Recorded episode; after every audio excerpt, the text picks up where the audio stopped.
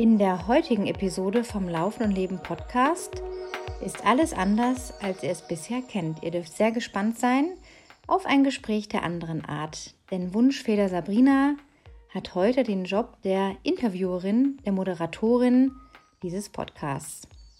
Wie alles kam, ist ganz einfach zu erzählen, denn Sabrina, Wunschfeder Sabrina, ist seit einigen Monaten bei mir im Coaching. Sie ist Mutter von zwei kleinen Kindern mit Engagement und Begeisterung im Laufen dabei, macht tolle Fortschritte, es macht riesigen Spaß und sie hat einfach so eine tolle Neugier, so ein Interesse an Menschen, dass sie von sich aus auf mich zukam vor einigen Wochen und meinte, hey Anna, es wäre doch mal total schön von dir zu hören, was du aus deinem Leben zu erzählen hast, zu deiner Kindheit, deinen Prägungen, deinem Beginn deiner Laufreise, das Thema Ultramarathons, Training, alles, was so in ein Leben von 43 Jahren reinpasst. Und nichts Geringeres wartet jetzt auf euch. Viel Spaß beim Anhören und nochmal ganz, ganz herzlichen Dank, Sabrina, für dein Vertrauen und deine tolle Umsetzung. Diese Episode wird unterstützt von Blackroll. Ja, ich stehe schon seit einigen Jahren auf die Rolle und habe über die Jahre natürlich einiges anderes noch an Equipment dazu gekauft, unter anderem die Mini Blackroll, den Duo-Ball, die Widerstandsbänder. Das Grüne kann ich euch auf jeden Fall empfehlen. Das ist gut zum Einsteigen und stärkt gerade so bei einigen Chor- und Stabeübungen wirklich extrem die Außenbänder. Ähm, ihr könnt natürlich auch mal versuchen, äh, den Booster zu benutzen. Der Booster war vor allem bei den Trailrunning Camps, die ich veranstaltet habe in den letzten Jahren, immer der Renner, weil man damit mit sechs verschiedenen Stufen so eine Art ja, Tiefenmassage fast schon machen kann. Also gerade wenn man viel in den Bergen läuft oder auch intensivere Trainings macht oder einen Halbmarathon auf der Straße gelaufen ist oder oder oder kann man einfach den Booster in die schwarze Rolle reinschieben und sich dann einfach ausgiebig über die Beine rollen oder über den Rücken, je nachdem. Schaut doch einfach mal vorbei. Auf blackroll.de im Shop bekommt ihr mit dem Code ANNA2023 10% auf euren Einkauf.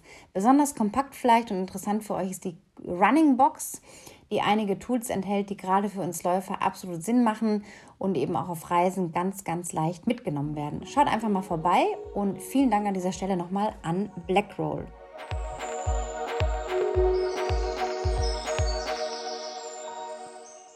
Hallo und herzlich willkommen zu einer neuen Episode vom Laufen und Leben Podcast. Heute mit einem ganz besonderen Gast. Wenn du regelmäßig diesen Podcast hörst, bist du jetzt gerade zu Recht irritiert, denn meine Stimme ist definitiv nicht die von der lieben Anna. Und was hier los ist, das klären wir gleich. Genau genommen klären wir es jetzt. Also das mit dem Spannungsbogen, das übe ich nochmal. Ich bin Sabrina und seit kurzem begeisterte Hörerin dieses wundervollen Podcasts. Und sonst ist es ja die liebe Anna, die in spannenden Interviews ihre Gäste ausfragt, was ich wirklich super finde, weil ich immer total viel lerne.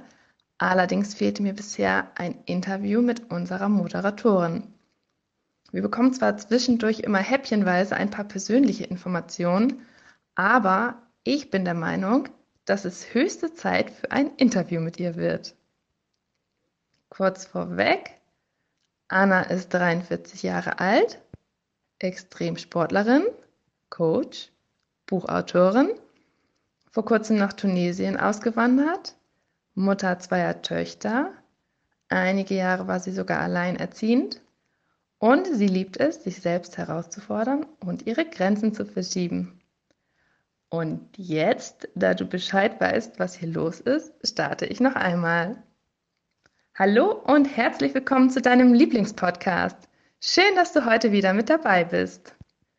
Liebe Anna, auch dich heiße ich natürlich herzlich willkommen in deinem eigenen Podcast. Ich würde sagen, lass uns direkt durchstarten. Und ich würde in der Vergangenheit von Anna am liebsten starten, denn ich bin überzeugt davon, dass unsere Vergangenheit einen entscheidenden Einfluss darauf hat, wie wir heute sind. Und da kommt meine erste Frage an dich, Anna. Wie sah deine Kindheit aus? Also in was für einem Umfeld bist du aufgewachsen? In welchen Verhältnissen? Ähm, ja, erzähl mal. Ja, erstmal bin ich äh, natürlich auch ein bisschen aufgeregt, dass das mal jetzt so ein bisschen andersherum ist, der Spieß umgedreht ist und ich mir nicht die Gedanken machen muss, was frage ich als nächstes oder mich so reinfühlen muss, sondern einfach ein bisschen aus dem Nähkästchen plaudern kann, aber ich bin auch ein bisschen aufgeregt, weil äh, das ist völlig neu für mich, dass sich jemand auch, außer jetzt natürlich enge Freunde und Familie und Partner, für die Vita so interessieren. Und ich danke dir an dieser Stelle auf jeden Fall für deine Wertschätzung und deine Idee, die du hattest, ähm, den Spieß einfach mal umzudrehen. Vielen Dank dafür. Ja, wie sah Sehr meine. Kindheit aus? Kindheit aus? Äh, ich erinnere mich an eine sehr, sehr unbeschwerte Kindheit. Die ersten, ich würde sagen, neun bis zehn Jahre meiner Kindheit. Ich bin in Nordrhein-Westfalen geboren und aufgewachsen in einer kleinen Stadt, die heißt Lippstadt. Ist vielleicht so 50.000, 60.000 Einwohner groß. Ähm, wir waren dort erst in so einer Wohnung, also meine Eltern und ich. Und dann sind wir zweimal, glaube ich, umgezogen innerhalb von Lippstadt und dann irgendwann auf ein kleines Dorf wo wir dann auch in so einem relativ großen Haus gewohnt haben, ein bisschen am Dorfrand. Also ich bin dann sehr ländlich aufgewachsen. Ich war jeden Tag draußen. Äh, ich habe mit dem Fahrrad war ich unterwegs. Dreigang-Fahrräder gab es ja da früher, so einfache Räder. Flaschenpost gemacht. Ich war auf Bauernhöfen. Ich war bei Wind und Wetter, erinnere ich mich draußen. Ich bin auf Bäume geklettert. Ich war ein Outdoor-Kind. Ich habe mich immer irgendwie bewegt, auf Spielplätzen, bei Freunden, äh, viel auf dem Fahrrad unterwegs gewesen. Also es war schon eine echt unbeschwerte Zeit. Ähm, habe noch einen jüngeren Bruder, der ist zwei, dreiviertel Jahre jünger. Einen Bruder habe ich, sonst keine Geschwister mehr. Und äh, ja, meine Mutter ist aus dem Schwabenland ursprünglich. Mein Vater war Westfale, also so ein bisschen das gemischte Süddeutsche und das äh, bodenständige Westfälische, sage ich mal. Ja, es war unbeschwert, ähm, aber es war auch ein bisschen streng bei mir im Elternhaus. Also meine Eltern haben sehr viel Wert auf gute Manieren, auf Anstand, auf so diese typischen Werte und Tugenden gelegt. Also dass man sich einfach gut verhält, dass man pünktlich ist. Damals natürlich ohne Handy, ohne alles, ne? Äh, was man vereinbart hatte, das wurde einfach auch dann eingehalten. Äh, ich erinnere mich aber auch, dass ich sehr, sehr viele Freiheiten hatte. Also ich durfte sehr viel ausprobieren. Ich habe eigentlich an Hobbys sehr viel probieren dürfen, von Ballett über Instrumente lernen, also Klavier, Flöte, Geige, äh, Ballsportarten, äh, Ballett habe ich, glaube ich, jetzt schon gesagt. Einige Jahre habe ich das gemacht. Ähm, ja, ich durfte mich wirklich probieren. Segeln haben wir gemacht. Also zu dem, zu dem, wie wächst man so auf? Ich glaube, ich kann das jetzt erst so ein bisschen anders erkennen. Ähm, manchmal ziehen ja diese Lebensgeschichten sehr, wenn man so sagt, ja, man ist so sehr ärmlich aufgewachsen in so richtig harten Verhältnissen und dann hat man sich so hochgearbeitet, in welcher Karriereform auch immer oder einen Erfolg sich irgendwie geschaffen. Ich bin schon echt behütet aufgewachsen, also ich war jetzt nicht verwöhnt, habe alles irgendwie in den Hintern geschoben bekommen, aber es war schon im Rückblick sehr viel da. Also vielleicht auch ein gewisser Wohlstand. Ne? Wir hatten also ein großes Haus, wir hatten einen Sportwagen in der Garage, wir hatten ein Segelboot. Mein Vater hat eine Fluglizenz gehabt äh, für so kleine Cessnas. Wir sind am Wochenende öfter mal einfach auf den Flugplatz gefahren, Picknickkorb gepackt und auf irgendeine Nordseeinsel geflogen. So eine viersitzige Maschine war das. Und haben da ein Picknick gemacht, was man heute wahrscheinlich sagen würde, oh Gott, das ist ja total abgedreht, aber ich stehe einfach dazu. Das ist das, wie ich aufgewachsen bin, ganz schamlos. Ich habe halt nicht diese andere Geschichte von im Ghetto aufgewachsen, sondern eher sehr behütet und ein bisschen im Wohlstand auch. Aber wie gesagt, es war nicht so dieses Gefühl von, äh, wir durften jetzt alles und haben alles bekommen, mein Bruder und ich. Wir haben schon wie gesagt, so eine gewisse Strenge auch gehabt. Jetzt nichts in Richtung äh, Schläge, Bestrafung oder so, aber es wurde einfach auf gewisse Sachen sehr, sehr viel Wert gelegt bei meinen Eltern. Und dafür danke ich beiden. Also meinem Vater kann ich jetzt nicht mehr danken, aber meiner Mutter auf jeden Fall. Denn das sind einfach auch Werte, die ich meinen beiden Kindern auch mitgegeben habe. Dass man sich einfach in der Welt zurechtfindet, dass man sich artikulieren kann, dass man sich ausdrücken kann, dass man anderen Menschen höflich begegnet, dass man Interesse an anderen Menschen hat, dass man ja sich, sich äh, in Gespräche involvieren kann, all diese Dinge. Ähm, das war schon wichtig im Nachgang, ja. Genau, also das waren so die, die Kindheit, äh, Grundschule, dann erinnere ich mich, glaube ich, in der vierten Klasse war das kam auf einmal der Rektor rein und sagte, Sachen packen und vor die Tür kommen. Und ich dachte, hä, was ist denn jetzt los? Also, das wäre jetzt eine sehr, sehr lange Geschichte, das so lange auszuführen. Da könnte ich wahrscheinlich ein halbes Buch füllen. Aber es war dann so, dass meine Mutter entschlossen hatte. Ich habe ja schon vorher gemerkt, dass meine Eltern sich viel gestritten hatten und nicht mehr sich so gut verstanden haben, was man als kleines Kind damals halt mitbekommt. Ne? Man weiß da jetzt irgendwie nicht, ah, was machen da jetzt die Eltern oder über was streiten die sich, aber man kriegt diese, man kriegt schon mit, oh, die Eltern verstehen sich irgendwie nicht mehr. Ja, und dann hieß es ab ins Auto und erstmal, meine Mutter hat sich von meinem Vater getrennt. Wir sind dann nach Esslingen gefahren, also in Richtung ihrer alten Heimat, ursprünglichen Heimat und haben dort auch eine Weile gewohnt. Meine Eltern haben sich dann nochmal versucht, ein bisschen zu berappeln. Das hat dann aber auch nicht geklappt. Dann kam die Scheidung. Und da muss ich im Nachhinein sagen, hm, trotz dieses klassischen Scheidungsfalls und dann man ja auch so oft hört, dass Leute sagen, ja, ich war ein Scheidungskind, deswegen kriege ich auch selber nichts hin, sehe ich irgendwie gar nicht so. Also ich fand die Scheidung meiner Eltern nicht so schlimm, wie man das vielleicht jetzt deuten würde, wenn man davon hört, dass sich Eltern geschieden haben. Also meine Eltern haben es zumindest bis mein Vater dann verstarb, wirklich gut hinbekommen, äh, ja, sich zu verstehen, sich zu sehen. Mein Vater holte uns einmal im Monat ab, weil der, der Abstand dann natürlich auch nach äh, in Schwabenland von Westfalen länger war. So alle zwei bis drei Wochen kam er dann halt angefahren, da wurde ein Kaffee getrunken, zusammen mit meiner Mutter noch geredet und dann sind wir mit ihm halt zurückgefahren nach Westfalen, also nach Lippstadt. Also da erinnere ich mich schon dran, dass das nicht so der ultimative Knick jetzt irgendwie war in meiner Vita. Nee, also das war, es ging dann irgendwie weiter, aber ich habe dann da schon gelernt, äh, ja, mich auf neue Situationen einzustellen. Ich hatte einige Schulwechsel dann auch innerhalb von der, vom, vom Schwabenland in Esslingen, dann ging es nach Wiesbaden 91. Da war wieder ein Schulwechsel, immer wieder dieses in etwas Neues rein, immer wieder vor eine neue Klasse stellen, hi, ich bin die Neue und so da verbinde ich schon sehr unangenehme Erfahrungen mit. Also ich war schon auch ein schüchternes Kind. Ich war jetzt nicht so eine Rampensau. Ähm, ja, ich war zwar viel draußen und konnte viel und war auch im Sport sehr gut, aber ich war jetzt keine, die sich irgendwie im Mittelpunkt gedrängt hat. Und es war mir immer furchtbar unangenehm bei diesen Schulwechseln, immer wieder was Neues zu starten und eigentlich nicht zu wissen, wie lange geht es jetzt hier? Geht es jetzt, äh, bleibe ich jetzt hier oder gehe ich wieder irgendwie weg? Und auch im Nachgang habe ich dann natürlich durch meine eigenen Therapien auch einen Frieden gefunden damit, dass mir das heute im Leben sehr viel weitergeholfen hat. Aber damals habe ich es natürlich anders gesehen als Kind und gedacht, oh Gott, was macht meine Mutter hier? So, also von einem zum anderen und ja, viele Wechsel einfach erlebt und äh, da war dann die Kindheit schon relativ schnell, sage ich mal, äh, aus den Bahnen gelaufen. Ne? Also sie hat schon geschaut, dass es mir meinem Bruder immer gut geht. Wir hatten es auch immer sehr gut. Also wir hatten schöne Wohnungen, wir hatten jeder unser eigenes Zimmer. Ähm, wir konnten unsere Hobbys machen. Sie hat immer geschaut, dass sie ein frisches Essen kocht und eine Brotbox in die Schule mitgegeben. Also da war jetzt nie eine Form von Vernachlässigung, aber sie musste natürlich auch schauen, dass sie arbeitet, Vollzeit arbeitet damals. Das war Anfang der 90er Jahre äh, und hat da schon ganz schön was geschafft. Das kann ich jetzt im Rückblick so sehen, ja. Aber als Kind war das nicht immer leicht dann, als junger Teenager. Ja, das glaube ich. Hast du dich denn gut zurechtgefunden oder schnell zurechtgefunden in der neuen Umgebung oder hat das lange gebraucht? Äh, ja, ich glaube schon relativ schnell. Also ich habe mich dann schon schnell mit Leuten angefreundet, so ein paar Leuten dann halt oder neue Freundinnen gefunden, aber es war, ja, es war nicht immer so leicht. Also ich war auch dann öfters mal eine Außenseiterin, ja. Gerade dann, äh, wir hatten noch einen großen Umzug, der leider ganz, ganz scheiße war im Nachhinein, ähm, wobei ich da jetzt auch meinen Frieden damit habe, natürlich jetzt, aber damals war das ein für mich sehr, sehr schlimmer Umzug, weil ähm, ich glaube, wenn man in Westdeutschland aufwächst, und da möchte ich jetzt keine Kluft zwischen Ost und West irgendwie schaffen, aber ich habe einfach so viel Erfahrung mit der Ex-DDR, weil ich da gewohnt habe, acht Jahre in Halle an der Saale nach der Wende, ja, bei Leipzig. Und es war eine sehr schwierige Zeit, weil damals einfach das Land, der, Ostdeutschland war im Aufbau, da war alles noch sehr, sehr alt und sehr zurück und sehr aus dieser Politik noch geprägt. Und da hatte ich schon als, sage ich mal, westdeutsches Kind in Anführungsstrichen sehr, sehr schwer.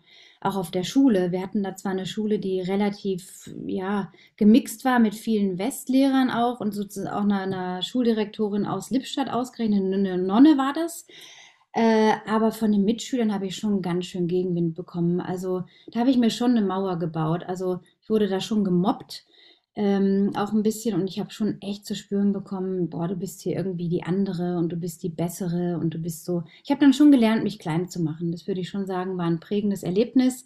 Es war damals einfach so, das habe ich mit meiner Mutter auch erst neulich so ein bisschen mal angesprochen äh, einfach die Situation, die es nicht anders zugelassen hatte. Sie hatte einen neuen Mann kennengelernt aus äh, Hildesheim und hat eine wirklich einmalige Chance bekommen, die riesen Polizeidirektion zu übernehmen in Halle mit 1000 Angestellten quasi unter ihm. Und es war für ihn der Karriereschritt schlechthin. Und es war einfach die Entscheidung, von Westen nach Osten zu gehen quasi und in Halle da ganz viel zu bewegen, was er auch geschafft hat. Er hat wirklich eine Karriere da nochmal hingelegt. Äh, aber für uns Kinder war das eine schlimme Zeit. Natürlich habe ich mich dann da auch irgendwie berappelt und hatte dann meine Hobbys um Pferde und Reiten und bin zum Laufen gekommen. Aber das war schon im Rückblick keine schöne Zeit, nein. Und ich war auch, seit ich da weggegangen bin, nie mehr in der Stadt. Also es war einfach Gerüche im Winter von diesen Kohleöfen und äh, Linoleumböden in den Schulen und alles war so, so unglaublich viele Jahre zurück, natürlich verständlicherweise. Aber da hatte ich sehr, sehr lange dran zu knabbern, ja, an diesem Schritt. Hm, spannend. Wie würdest du dich als Kind beschreiben? Und wie würdest du dich heute beschreiben? Als Kind würde ich mich beschreiben als sehr naturverbunden.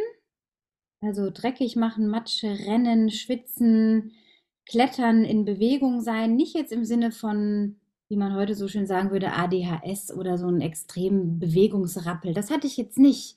Ich war einfach gerne draußen. So, ich war gerne unterwegs und gerne draußen und ich habe auch einen echt großen Radius gehabt bei uns da auf dem Dorf bei Lippstadt. Also ich durfte sehr viel mich ein paar Kilometer außerhalb vom Haus auch bewegen. Meine Eltern wussten auch teilweise gar nicht, wo ich bin. In irgendwelchen Wäldern war ich alleine und so. Ich hatte aber auch nie Angst. Also ich war einfach draußen und es war gut. Und dann hatte ich aber trotzdem auch eine sehr girly Seite so. Also ich habe meine pinken Kleider geliebt, meine Blümchenkleider. Also ich hatte so diese zwei Seiten, dieses so bisschen so Tomboy-mäßige, so in Shorts und Hosen und raus. Und dann so dieses sehr girlige so, also Haarspängelchen und irgendwelchen Modeschmuck, und den mein Vater von seinen Reisen, äh, er ist schon ganz früh immer in den 80er Jahren nach äh, Asien gereist, also geflogen auf Modemessen, weil er Modeboutiquen hatte in Lippstadt ähm, und die Textilfirma seiner Eltern in Lippstadt übernommen hatte. Ähm, ja, und da habe ich schon immer so ein bisschen diese girly Sachen halt mitbekommen von ihm als Geschenk. Das fand ich schon mal ganz toll, wenn der Papa wieder von seinen Reisen kam. Was hat er mir jetzt mitgebracht? Die neueste Barbie und oh und so. Also ich hatte diese beiden Seiten auf jeden Fall. Dieses Ballett-Barbie-mäßige und dann dieses naturverbundene dreckig machen und ja, Turnen und Tollen und so. Ja, diese zwei Seiten. Aber ich war auch ein schüchternes Kind, ja. Also ich habe immer gedacht, oh Gott, wenn ich irgendwo Flöte vorspielen musste oder im, in dem äh, Bootsclub, wo wir da waren, wenn da irgendwelche Weihnachtsfeiern waren oder ich weiß noch so Nikolausgeschichten. Das war für mich der Albtraum, dann da vorne hinzugehen und von dem verkleideten Nikolaus irgendwie ein Geschenktütchen zu bekommen. Also ich war ultra schüchtern. Ich habe auch heute noch diese beiden Seiten in mir. Also ich kann quasi jetzt vor Leuten rausgehen und reden, wenn ich ein Thema habe, was ich einfach gut kenne, ja. Aber ich habe auch diese sehr schüchterne Seite, dass ich manchmal einfach mich an den Rand stelle oder bei einem Seminar in der letzten Reihe sitze, wo ich meine Ruhe irgendwie habe. Das sind so diese beiden Seiten in mir, ja.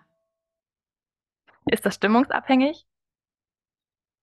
Hm, manchmal ja. Also manchmal, wie auch jetzt gerade so oder heute, ist eher so ein Tag, wo ich mich ein bisschen dünnhäutiger fühle. Kann auch zyklusbedingt sein, kann an vielen Gedanken liegen, kann einfach so feine Stimmung. Ich versuche das gar nicht so wahnsinnig zu analysieren, einfach anzunehmen. Auch heute ist ein bisschen dünnhäutiger Tag.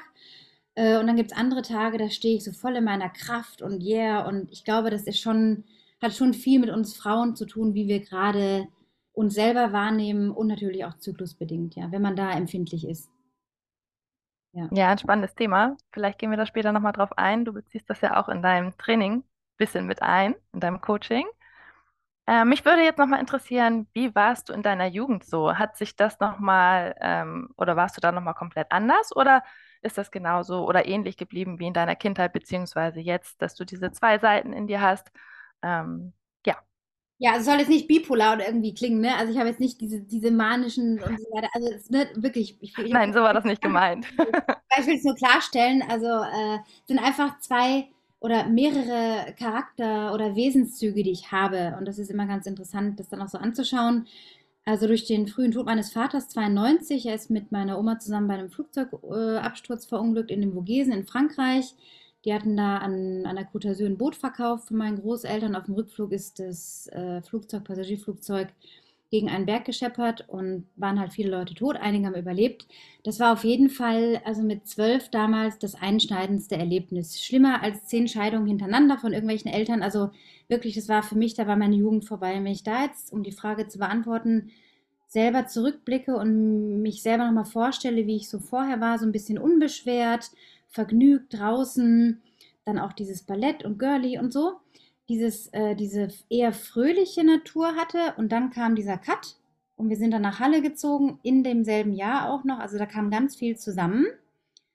Äh, muss ich schon sagen, hat sich schon sehr viel verdunkelt. Also ich bin monatelang nur in dunkelblau und schwarz rumgelaufen. Ich hatte so lange Haare, die mir ins Gesicht so, ich wollte, ich wollte mich einfach verstecken hinter einem Vorhang von Trauer äh, und habe das auch gar nicht an mich rangelassen. Es gab halt damals auch noch nicht so die Möglichkeiten, mit Kindern da vielleicht auch zu arbeiten, was man heute vielleicht sofort machen würde und sagt, komm, wir gehen jetzt in eine Therapie. Das ist ja heute gar kein Tabu mehr. Damals, vor 30 Jahren, war das einfach nicht so. Also das Leben ging weiter. Es war wirklich so ein Steh auf, mach weiter Ding.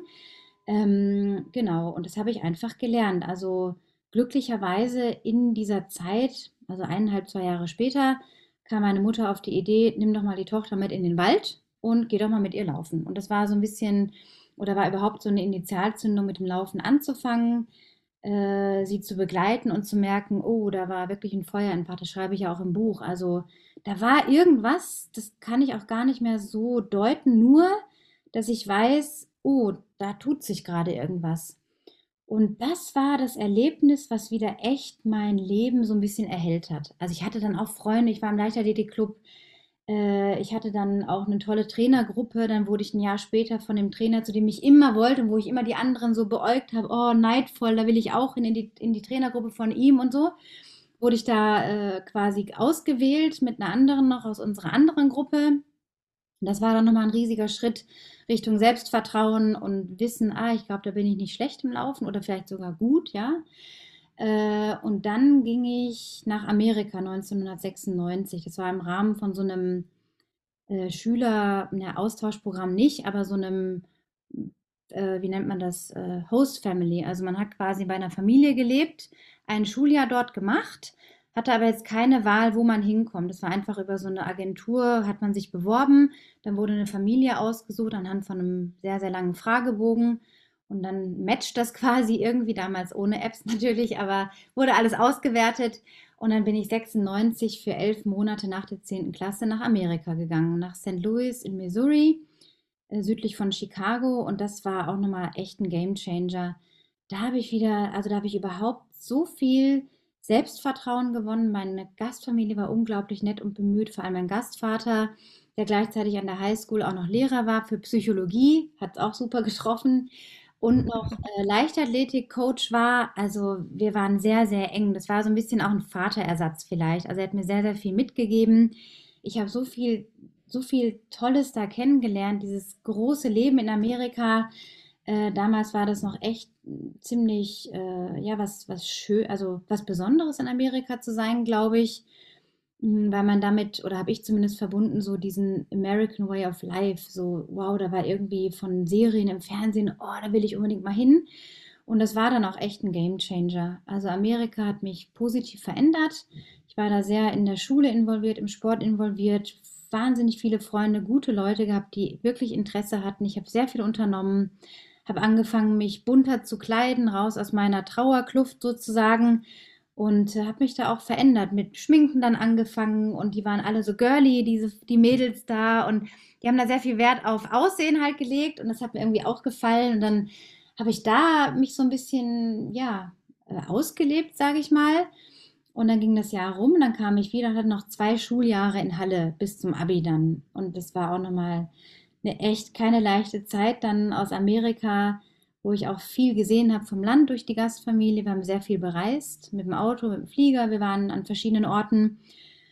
Und dann wieder nach Halle zurückzukommen, war nicht so prickelnd. Und ich wollte dann auch die Schule eigentlich schmeißen, habe gedacht, nee, ich packe das echt nicht mehr. Das ist einfach, alles ist so klein, so eng. Und da war diese Weite und diese Möglichkeiten. Und Schule war so was Positives. Da verbrachte man einfach von morgens neun bis abends um fünf oder sechs Zeit in der Schule.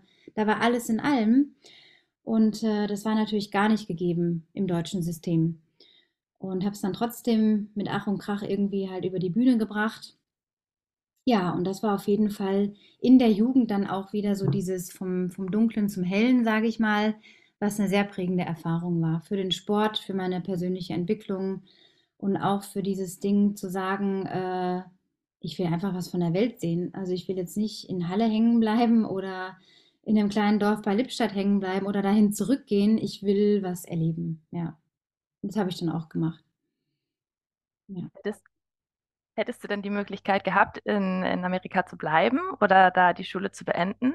Also wenn du sagst, dass es dir da so gut gefallen hat? Ja, tatsächlich war es so, dass äh, durch die Todesfälle in der Familie, da kam noch einer mehr dann dazu, war es einfach so, dass die Fluggesellschaften den nach, also den Leuten, die, wie nennt man das, äh, den Angehörigen, genau, äh, wurden natürlich von der Fluggesellschaft Gelder bezahlt und da fiel natürlich für meinen Bruder und mich auch was ab und ich hätte die finanziellen Möglichkeiten gehabt, in Amerika zu bleiben. Und ich habe das auch meiner Mutter dann wirklich kommuniziert und sie war sehr unterstützend und hat gesagt, ja, wenn du das willst, mach das. Also sie hat mich wirklich auch so freigelassen, auch innerlich und das auch kommuniziert und auch gemerkt, Schön. Anna kann es jetzt nicht zurückhalten und äh, hat dann auch schon Colleges irgendwie angeschaut innerhalb von dem Bundesstaat da und auch weiter, weiter weg dann Colleges und so, hat mir alles angeschaut und ist dann natürlich eine Schweineinvestition da drüben, also ist wirklich sehr, sehr teuer, aber man hat Möglichkeiten über Stipendien dann auch irgendwie, ja, da einen Einstieg zu finden.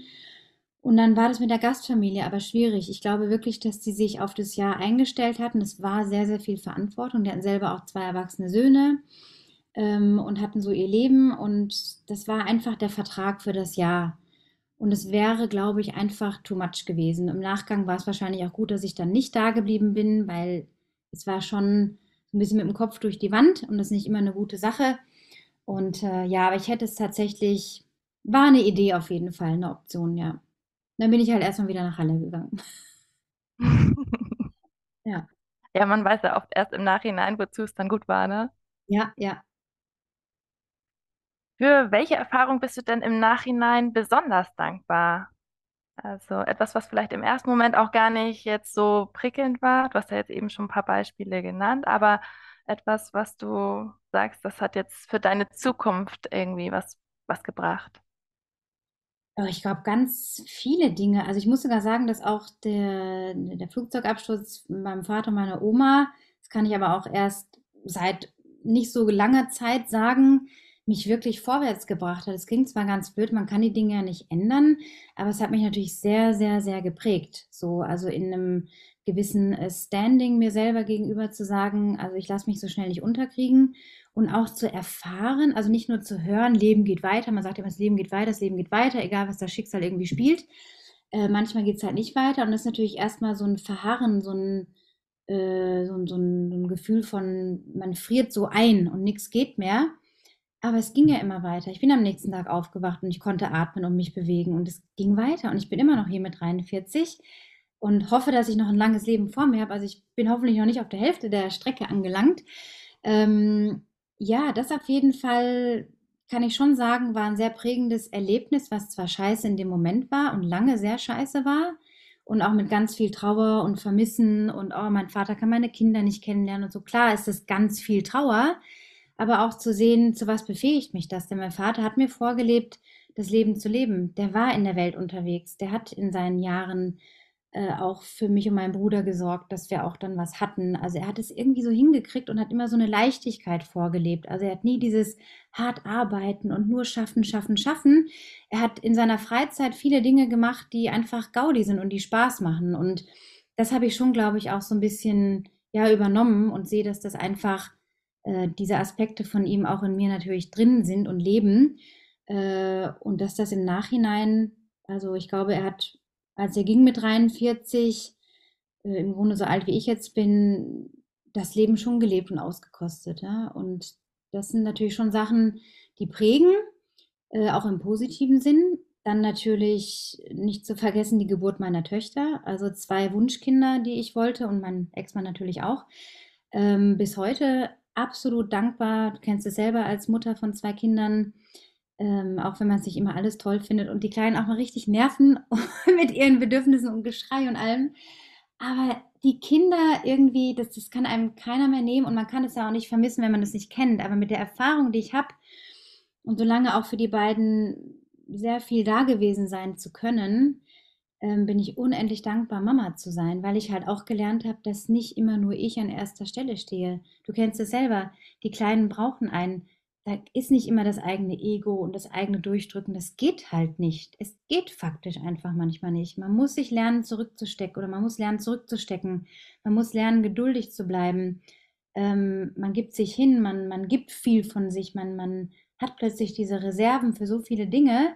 Und das hat mich schon sehr geprägt.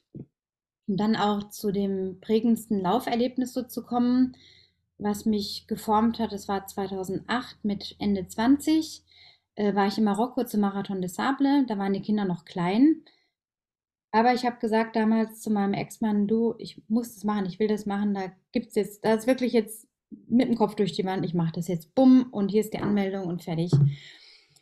Ja, und auch, dass die Kinder das miterlebt haben, die waren alt genug, um zu sehen, ah, die Mami, die geht da jetzt irgendwie weg und oh, was bringt sie denn mit und die Medaille und oh, wo warst du denn und Bilder gezeigt und so.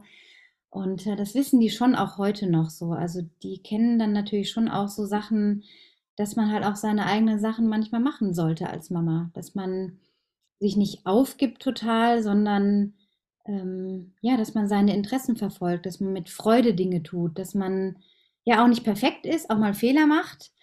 Ähm, ja, aber was wollte ich jetzt eigentlich damit sagen? Prägende Erlebnisse, genau. Marathon des Sable, das war auf jeden Fall auch, gehört auch dazu weil das für die weiteren Jahre, für alles, wo ich jetzt bin, auch bis ich den Bogen nach Tunesien jetzt spanne, wo ich jetzt hier sitze, macht alles Sinn im Rückblick.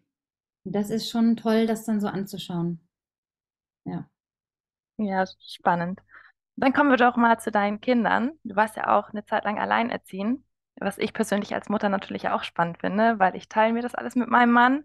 Und ähm, wenn man alleinerziehend ist, dann äh, hat man ja kein ähm, ja, Partner, der einen im täglichen ja, Chaos, wie es ja doch manchmal ist, unterstützt. Ähm, wie alt waren deine Kinder, als du alleinerziehend warst? 2010 bis 2015. Also es gab da eine kleine Episode, wo ich mit einem Partner dann mit den Kindern zusammen auch gelebt habe. Es ging aber nur 15 Monate oder so. War eine wichtige Partnerschaft, aber hat einfach nicht funktioniert mit den Kindern. Also äh, hat halt nicht geklappt. Ähm, also insgesamt fast fünf Jahre, dreieinhalb bis vier Jahre. Insgesamt, die Kinder waren damals sieben und fünf. 2003 geboren und 2004 geboren. Sieben und sechs. Ja, und dann halt, bis sie dann zehn, elf, zwölf so waren.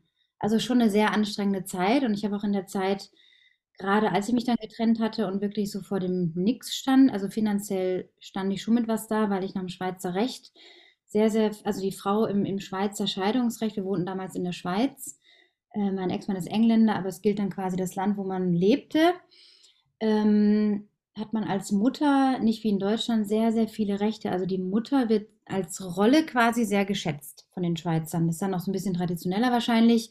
Man hat da also viele Möglichkeiten, sich nach und nach was aufzubauen. Man muss nicht gleich 100% arbeiten gehen, mit was auch. Ich hatte auch damals keine Berufsausbildung. Also ich hätte voll von nichts gestanden in Deutschland und hätte wahrscheinlich drei Jobs irgendwie schwingen müssen. Und so hatte ich ein bisschen Zeit, ähm, ja, mir Gedanken zu machen, was ich will. Ich hatte also Unterhalt und wollte schon als Kind, also wenn ich an den Flughäfen mit meinem Vater irgendwie war, da in Lipscha gab es so einen kleinen Flughafen und wir sind dann irgendwie da halt weggeflogen, habe ich immer die Frauen an den Schaltern angeschaut und gedacht, oh, ich will auch mal gerne irgendwie so eine Lufthansa-Uniform anziehen und so. Und mit 18 hatte ich dann eine, eine, eine Zeitungsannonce aufgeschlagen nach dem Abi und habe zu meiner Mutter gesagt, guck mal, in Frankfurt, die suchen bei der Lufthansa Stewardessen, das mache ich jetzt. Damals hatte ich aber einen Freund in Halle, mit dem es echt gut lief und ich dachte so, ah, kannst du nicht weg und so. Ich habe es nicht gemacht.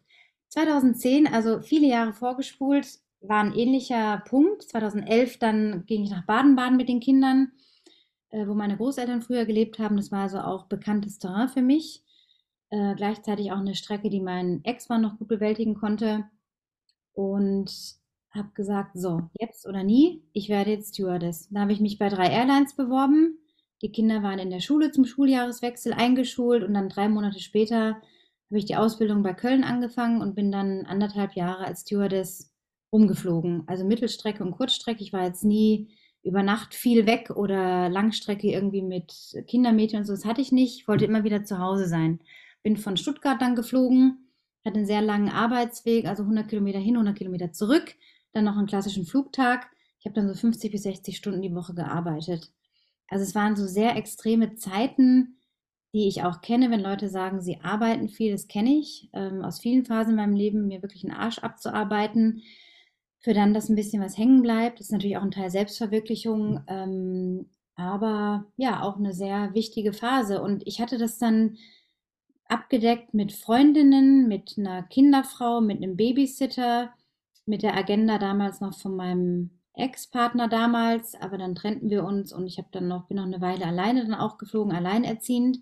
Mein Bruder ist ab und zu auch mal gekommen aus Freiburg. Also irgendwie ging das. Ich, ich weiß jetzt, ich sage manchmal auch zu meinem Partner, ich sage, ich weiß gar nicht, wie ich das geschafft habe mit zwei Kindern. Ich, ich könnte mir gar keine Woche mehr in diesem Tempo vorstellen, wie habe ich das gemacht und wie ging das? Und ich bin dann zu dem Entschluss gekommen oder zu der Erkenntnis, dass es Phasen gibt im Leben, als Mutter vor allem, in denen man sehr, sehr viele Energien freisetzen kann, in dem einem es gelingt, jetzt wie du ja auch, zu laufen, Familie zu managen, noch einer Tätigkeit nachzugehen, Haushalt und so weiter ähm, zu wuppen. Ähm, und das sind so Phasen, in denen man dann ganz viel schafft, wo ganz viel Energie ist. Und die hatte ich, die musste ich ja haben. Und es ist zum Glück immer alles gut gegangen. Natürlich stand ich damals manchmal morgens um sechs am Flughafen. Die Kinder mussten alleine aufstehen. Äh, Frühstück hatte ich gemacht, Brotbox gepackt. Die mussten einfach lernen. Mama ist weg. Ich kann auch nicht ans Telefon, wenn ich in der Luft bin. Geht nicht. Es muss funktionieren. Ich hatte schon ein Backup mit der Nachbarin. Es gab immer ein Backup. Es war halt eine krasse Organisation, aber die Kinder haben es gelernt und es gab nie einen Zwischenfall, zum Glück. Ja. Ja, und beeindruckend. Dann weiter. Ja, was heißt beeindruckend? Ähm, äh, ich, ich wollte das damals wirklich so. Ich wollte endlich ins Berufsleben. Ich wollte endlich was für mich machen. Ich wollte mein eigenes Geld verdienen. Ich wollte weiterkommen. Ich wollte unter Leuten sein. Ich wollte raus aus meiner, sage ich mal, doch Kinderbubble, die ich halt sehr lange hatte, die auch ihr Gutes hatte. Aber irgendwann war halt vorbei. Ja, dann äh, bleiben wir doch einfach mal in deinem Berufsleben. Du bist ja jetzt nicht mehr als Stewardess unterwegs. Nein. Wie kam, wie kam es dazu? Also, wann gab es den Umbruch? Und ja, erzähl mal. Also, ich habe mir meine Liste gemacht mit den Jobs, die ich schon so gemacht habe. Ähm, ich habe wirklich sehr, sehr viel in meinem beruflichen Leben gemacht, angefangen von Babysitting, damals noch in der Schulzeit, 11., 12. Klasse, Nachhilfeunterricht in Englisch, äh, Kellnern während des ersten Studiums, was eigentlich für die Katz war, aber man studierte dann halt irgendwie irgendwas und habe ich mir so ein bisschen das Studium finanziert. Ähm, was habe ich noch gemacht? Ich habe eine Farb- und Stilberatungsausbildung gemacht, wo man also Leute berät, welche Farben ihnen stehen und äh, Styling und so weiter, das hat mich interessiert. Äh, was habe ich noch gemacht? Zwei Studien angefangen, zweimal abgebrochen. Ich sagte immer Mut zur Lücke, also wirklich schamlos Mut zur Lücke. Ich habe null die Bohne, einen klassischen schönen Lebenslauf. Alles reiht sich aneinander, Monat für Monat, Jahr für Jahr. Und dann sieht man den schönen Aufstieg und so. Nee, ich wollte auch nie diesen klassischen Weg einschlagen und wissen, oh Gott, was ich dann fertig studiert habe mit Anfang 20, mache ich dann, bis ich. Was hast du, was hast du denn studiert? Oder womit hast du begonnen zu studieren? Anglistik, Amerikanistik, ein, das habe ich gemacht, ein halbes Jahr. Und dann bin ich nach Karlsruhe gegangen für Architektur. Mein Opa mütterlicherseits war Architekt und dachte mir, oh ja, was der Opa gut konnte, das kannst du vielleicht auch. So ein bisschen das Kreative. Dann war das aber sehr mathematisch und Mathe war halt überhaupt nicht mein Ding. Ähm, und dann habe ich das eineinhalb Jahre studiert, lernte dann meinen Ex-Mann kennen und habe das dann ein bisschen weiter studiert und dann sind wir zusammen in die Schweiz gegangen. Und da habe ich dann noch ein bisschen als Sprachlehrerin gearbeitet, was eigentlich sehr lukrativ war in der Schweiz. Also ich habe Englisch unterrichtet und Deutsch für, für Ausländer dort, wo wir waren. Wir waren ja nah an der deutschen Grenze. Und dann war ich schwanger, gewollt schwanger mit dem ersten Kind und habe dann bis ein paar Wochen vor der Geburt gearbeitet auch. Dann war erstmal Pause und die Kinder waren da.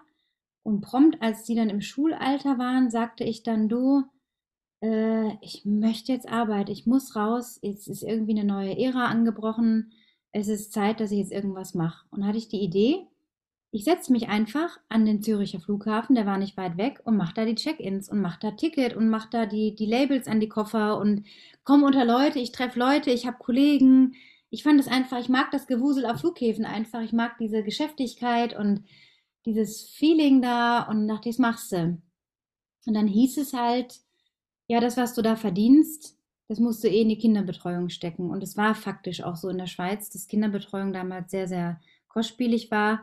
Das war kurz bevor die in die Schule kamen. Da gab es dann so Spielgruppen und Kindergarten, aber nur sehr, sehr kurze Zeiten, also mal zweieinhalb Stunden, also nicht wie in Deutschland.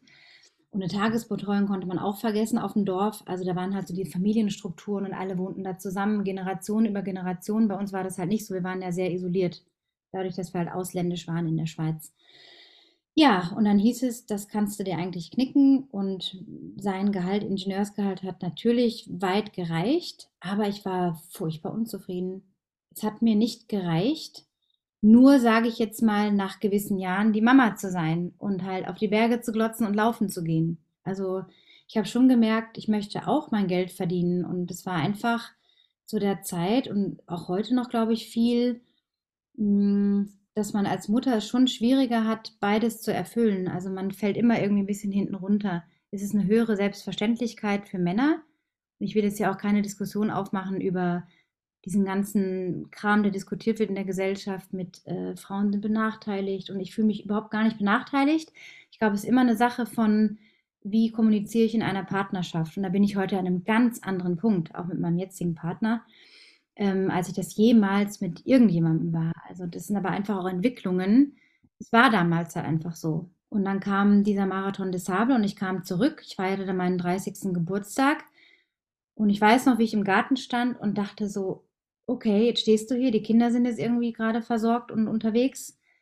Äh, ist es das jetzt für die nächsten 40 Jahre hier? Mein Leben ist komplett vorgezeichnet in diesem Kaff in der Schweiz. Was mache ich denn mit meinem Leben?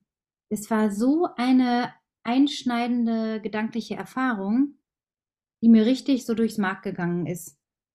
Und das, ich habe auch richtig Angst bekommen in dem Moment, weil ich gemerkt habe, oh, wenn du diesem Gedanken weiter folgst, was spinnt sich denn daraus? Und es ging dann noch mal ein paar Monate, bis dann wiederum andere Umstände mir gezeigt haben, du musst dich jetzt lösen. Du kommst hier nicht raus, es sei denn, du löst dich. Dann war das natürlich auch eine längere Auflösung. Also nichts für ungut. Mein Ex-Mann ist ein, äh, bis heute ein sehr ähm, fürsorglicher Vater für die Kinder. Wir haben das hinbekommen, dass er sie regelmäßig sieht. Wir haben uns nie über die Kinder gestritten oder manipuliert, was man halt so viel hört. Er war immer sehr, sehr zuverlässig, ich auch. Wir haben das gut hingekriegt. Also das hat mir meine Tochter kürzlich auch gesteckt und das habe ich, da war ich schon, habe ich aufgeatmet, gedacht, okay, also so schlimm war das dann hoffentlich doch alles nicht. Wir haben es einigermaßen hinbekommen. Und das war eben der Weg für mich zu sagen, ich muss meinen Weg gehen und mich da lösen. Und das war dann eben der Weg zum Stewardess-Leben, was richtig wichtig war und toll war und viele Erfahrungen brachte. Vor allem die Erfahrung, meine Schüchternheit vor Menschen ein bisschen abzulegen darüber redet jetzt vielleicht keiner, weil man denkt immer nur, oh, toll und stehst da irgendwie im Flieger und machst und tust. Nee, für mich war das, ich gucke da in 400 Gesichter jeden Tag. Die glotzen einen halt an, die gucken und warten, was du machst. Dann machst du noch so eine lustige Schwimmwesten-Demo und nimmst dann noch die Pfeife in die Hand und alle lachen und du lachst dann mit und denkst so, hey, alles ist irgendwie cool. Äh, und nimmst denen so ein bisschen die Angst, weil ja doch sehr, sehr viele Menschen Flugangst haben. Und äh, das hat mir geholfen, auf Menschen mehr zuzugehen, weil ich damit konfrontiert war jeden Tag und so nah. Ich konnte da ja nicht ausweichen. So ein schmaler Gang, hinten wenig Platz, vorne wenig Platz und irgendwie an den ganzen Gästen vorbei. Ja, also das, hat, das war eine prägende Erfahrung dahingehend.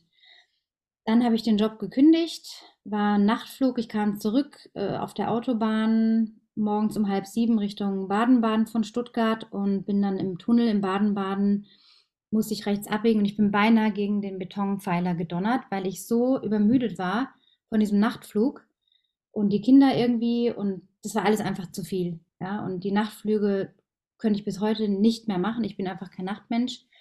Und trotz lauter Musik und Koffein und, und Mitsingen, ich war einfach völlig übermüdet und es ging gerade noch mal gut. Also ich hätte da wirklich einen bösen Unfall haben können. Und das war dann der Punkt zu sagen, ich kündige, ich muss kündigen, ich schaffe das nicht mehr. Es war einfach zu viel den Absprung da auch geschafft und dann hatte ich gleich ein paar Wochen später einen Job in einem schönen Hotel bei Baden-Baden an der Rezeption als Empfangsdame, stellvertretende Empfangsdame. Ähm, habe da ein bisschen gearbeitet und dann bin ich, wo war denn das? Was ich dann noch gemacht? Das ging auch ein paar Wochen und Monate. War ich noch mal in einem anderen Hotel, glaube ich. Ja, und dann äh, hatte ich auch über einen Kontakt irgendwie überlegt, was machst du jetzt so? Irgendwie war das alles nicht so prickelnd. Immer gab es blöde Chefs, immer gab es so Choleriker. die einem das Leben zur Hölle gemacht haben. Das ist leider bis heute meine Berufserfahrung. Ich hatte bis auf einmal wirklich kein Glück mit Vorgesetzten und ich kann mich schon anpassen und im Team arbeiten und muss jetzt nicht immer irgendwie der Chef irgendwo sein. Aber ich habe halt die Erfahrung gemacht, dass viele Menschen gar nicht richtig führen können, weil sie sich einfach in ihrer Art und Weise nicht kommunizieren können, äh, gewisse Skills vielleicht nicht haben, die man braucht. Also ja, war einfach nicht für mich. Und dann bin ich in Baden-Baden an eine Zahnärztin gelangt, die eine Implantologin war, also für Zahnimplantate. Und für sie habe ich dann die Marketingassistenz gemacht. Ging dann auch irgendwie schief. Und dann bin ich zum nächsten gegangen. Das ging dann auch schief, weil der dann irgendwie kein Geld mehr hatte, um die Leute zu bezahlen. Dann wurde ich da gefeuert. Und dann, das war der Punkt 2016, wo ich dann die Chance hatte, durch meine Kündigung ins Arbeitslosengeld zu fallen. Das hatte ich dann auch ein paar Wochen. Ich hatte zweimal in meinem Leben Arbeitslosengeld, wozu ich auch stehe. Es ist okay, man darf das nehmen. Es gibt Möglichkeiten in Deutschland. Und in dieser Zeit habe ich mir gesagt, okay, Frühling 2016, jetzt oder nie mache ich mich selbstständig. Denn diese ganze Coaching-Geschichte hat schon 2010 angefangen. Ich habe damals eine englischsprachige Webseite, Ultra Running Insights, die gibt es heute gar nicht mehr äh, habe ich aufgezogen, alles alleine gemacht, Fotos, Blog, äh, Newsletter, alles, was heute so gang und gäbe ist, hatte ich damals schon gemacht. Und dann kamen irgendwann die Anfragen, so 2011 rum, von Leuten, die den Newsletter abonniert hatten, machst du auch Coaching? Ich möchte da auf das und das Ziel hin trainieren. Habe ich gedacht, Coaching? Ja, aber ich habe doch keine Ausbildung und wie soll ich denn das machen? Ja, was bietest du denn an? Ich möchte gerne das und das Ziel erreichen. Und dann wusste ich ja von meiner eigenen Erfahrung, was für mich funktioniert hat in meinen Erfolgen bei Rennen Okay, dann schnürst du halt drei Pakete. Ein bronzefarbenes, Silber und Gold. Und das waren ja unterschiedliche Preisstaffelungen, unterschiedliche Dienstleistungen je Paket. Und dann kamen die Buchungen rein aus Australien, Amerika, Südafrika, England, Brasilien, Schweiz, Deutschland. Also aus weltweit eigentlich. Das war total irre habe ich da bestimmt acht bis zehn Leute hatte ich dann in meiner Hand quasi. Damals noch mit Word-Dokumenten. Da gab es noch keinen Training Peaks. Also ich habe dann mit Word-Dokumenten diese Trainingspläne erstellt und riesen Texte verfasst und PDFs. Also ich habe mich total reingekniet neben den ganzen Berufen immer. Ja, und 2016 dann also jetzt oder nie in die Selbstständigkeit. Und das habe ich dann beim Arbeitslosen, wie bei irgendeinem Amt beantragt. Ah, den Gründerzuschuss, genau, Gründerzuschussbeantragung, die ging durch. Und ich habe dann, glaube ich, sechs Monate Gründerzuschuss bekommen. Und das war schon okay. Also das war okay, ein okay Verdienst, sage ich jetzt mal, oder vom Staat halt Geld, um mal anzufangen. Und dann ging es ja in diesem selben Jahr im Herbst nach Garmisch. Das war ja auch eine Entscheidung, die schon länger feststand. Und das war dann die Tür, die da offen ging in Garmisch. Also ich bin seitdem selbstständig, mit vielen Höhen und Tiefen, auch heute noch. Es ist, es ist leider selbst und ständig. Ähm, es ist nichts, was leicht von der Hand geht und man darf sich niemals irgendwie darin wähnen, zu denken, jetzt läuft mein Laden, jetzt kann ich mich zurücklehnen. Äh, sonst wäre ja jeder selbstständig, wenn es so leicht wäre. Es ist wirklich teilweise noch ein hartes Brot, aber etwas, was mir so viel Freude macht, wo ich mich einbringen kann, wo ich mein eigener Herr bin. Ja, ich hatte aber auch immer wieder Phasen, auch letztes Jahr noch in Garmisch, wo ich zwei Jobs noch nebenbei hatte. Ich hatte dann einen Haufen Kohle auf dem Konto, wusste gar nicht, wie ich es ausgeben soll, weil ich total erschöpft war. Ich habe mir einfach zu viel aufgeladen. Ich war erschöpft, bin dann in eine Erschöpfungsdepression geraten, habe mir dann Hilfe geholt, habe dann noch Krankengeld bekommen eine ganze Zeit und habe davon quasi, ja, gelebt, mehr oder weniger. Und auch das, also ähm, dieses Berufsleben, ja, ist für mich sehr schwierig gewesen, mich da reinzufinden. Also ich kann mich schnell in Sachen reinfinden, reinarbeiten und ich verliere aber auch ganz schnell die Lust, wenn ich irgendwie merke, da wird gemobbt oder auch in dem Hotel, wo ich in Garmisch war, im Service, da merkt dann jemand, oh, du sprichst eigentlich ganz gutes Englisch und dann ist diese Person irgendwie neidisch und lässt sich das spüren und macht dir die, das Leben zur Hölle. Oder der Koch, der meint, er muss sich mal irgendwie, er muss mal zeigen, dass er der Chef im Haus ist. So. Also da waren so seltsame Geschichten von Menschen, die mir richtig zugesetzt haben. Und das ist diese Sache mit der Dünnhäutigkeit. Also wenn Menschen fies sind, so richtig mit dem Stachel durchkommen, diese Schwingungen, die kann ich einfach nicht ertragen. Also da gehe ich wirklich körperlich, merke ich, ich habe Kopfweh, ich bin erschöpft, ich kann mich nicht mehr bewegen, ich kriege Rückenschmerzen. Mein Körper meldet mir das so. Ich kann dann schon mal durchpowern und machen und du hast deinen Vertrag unterschrieben und das ist auch gut bezahlt und jetzt musst du da jetzt durch. Aber es geht nur bis zum gewissen Grad. Also ich habe einfach festgestellt, das Berufsleben, das Klassische, ist einfach nichts für mich, weil ich es halt auch nicht hebeln kann. Ich kann im Hotel arbeiten und ich weiß, ich kriege Gehalt X plus ein bisschen Trinkgeld, das pendelt mal hin und her, ein bisschen mehr, ein bisschen weniger. Und das ist das obere Ende der Fahnenstange. In der Selbstständigkeit kann, kann ich immer wieder nach Wegen suchen, mein Business zu hebeln. Und das ist das Schwierige. Weil in dem Moment, wo du denkst, es funktioniert ja eine Sache, denkst du, hm, nee, eigentlich könnte es noch mehr sein. Und dann musst du wieder kreativ denken. Und deswegen habe ich mich mit dem Buch noch aufgestellt und habe noch weiteres vor. So, also äh, man kann nicht stillstehen. Aber das ist auch der Antrieb. Und das ist wiederum diese Brücke zur Kindheit. Ich habe schon in dieser hellen, in diesen hellen ersten Kinderjahren, von denen ich vorhin sprach, dieses relativ behütete Leben, irgendwie gemerkt, ich habe einen inneren Antrieb. Also nicht damals bewusst als kleines Kind denke ich ja nicht, oh, ich habe einen inneren Antrieb. Das sagt man ja sich nicht mit fünf oder sechs oder sieben. Aber jetzt im Nachhinein, wie ich da war, ich habe so viele Erinnerungen an diese Zeit, weiß ich, dass das schon in mir drin war. Und ich glaube, das ist, entweder hat man das vielleicht oder nicht. Also ich weiß zum Beispiel, dass meine jüngere Tochter hat das auch. Die ist gerade in Australien, die macht da ihren Weg, die ist 18, die hat einfach, die ist so stark und geht irgendwie ihren Weg. Und das hat sie auch. Also ich glaube, jedes Kind kriegt auch was anderes irgendwie mit, mal mehr, mal weniger. Ähm, aber ich glaube, es ist schon eine Sache von ein bisschen auch Veranlagung, ja. Was für ein Biss man vielleicht hat. Man kann was trainieren, wie im Laufen ja auch, wie du weißt. Aber es ist auch vieles, ähm, denke ich, im Wesen schon drin, ja. In der DNA. Du sagtest ja, du hattest zwischendrin immer mal äh, Jobs zusätzlich zum Coaching weil du einfach Lust hattest zu arbeiten oder weil du einfach dir ein zweites, drittes Standbein aufbauen wolltest? Ich wollte, ich hatte auch Phasen, da wollte ich einfach eine Sicherheit haben. Ich wollte zum Beispiel einfach auch mal eine Krankenversicherung nicht selber bezahlen, die einfach auch sehr teuer ist. Jetzt bin ich es natürlich, ich habe in Deutschland auch noch eine Meldeadresse und habe eine freiwillige Krankenversicherung auch für meine Kinder, weil ich die auch nicht einfach rausschmeißen möchte aus irgendeiner Versicherung. Ähm, dann war es schon auch ein Geldantrieb, weil ich einfach meine Ziele hatte und wollte mir Dinge leisten können, Erlebnisse, Reisen. Da wollte ich jetzt nicht irgendwie gucken, oh Gott, geht das oder nicht. Das war schon mein Antrieb und einfach auch ein bisschen unter Leute zu kommen, weil man schon in so einer sehr starken Blase einfach und gerade in Garmisch, dann hast du die Berge, dann gehst du laufen, dann kommen die Kinder, dann kochst du, dann gehst du noch einkaufen, dann hast du deinen Computer und da ist nicht viel zwischendrin. Nee, ist wirklich so und irgendwann fährt man da gegen eine Wand ich wollte einfach Leute kennenlernen. Und aus einem dieser Minijobs, den ich dann hatte, äh, ist auch eine sehr, sehr schöne Freundschaft mit einer Frau halt entstanden, mit der Nadja. Ähm, ja, die einfach, das war so ein Glücksfall. Also ich glaube, wir, wir mussten beide in diesem Scheißjob arbeiten, äh, der für uns beide blöd ausging, weil wir uns da kennengelernt haben. Also auch da sehe ich so, okay, es war zwar vielleicht ein bisschen blöd, wie das alles war, wieder mit einem ganz komischen Chef, äh, auch Übergriffigkeiten und so weiter. Also raus aus dieser Nummer. Ähm, aber es hat auch sein Gutes gehabt. Also ich habe aus jedem Job, muss ich sagen, auch gute Dinge rausgezogen. Ja, also wenn du auch von Gästen Feedback bekommst, irgendwie über den Service, den du machst, oder die einfach Danke sagen, dass man mit ihnen spricht, so dann merkt man schon, okay, da kommt, also so falsch kann ich jetzt nicht sein. Was dann die Kollegen da im Hintergrund machen, okay, da steckt man nicht drin. Ja.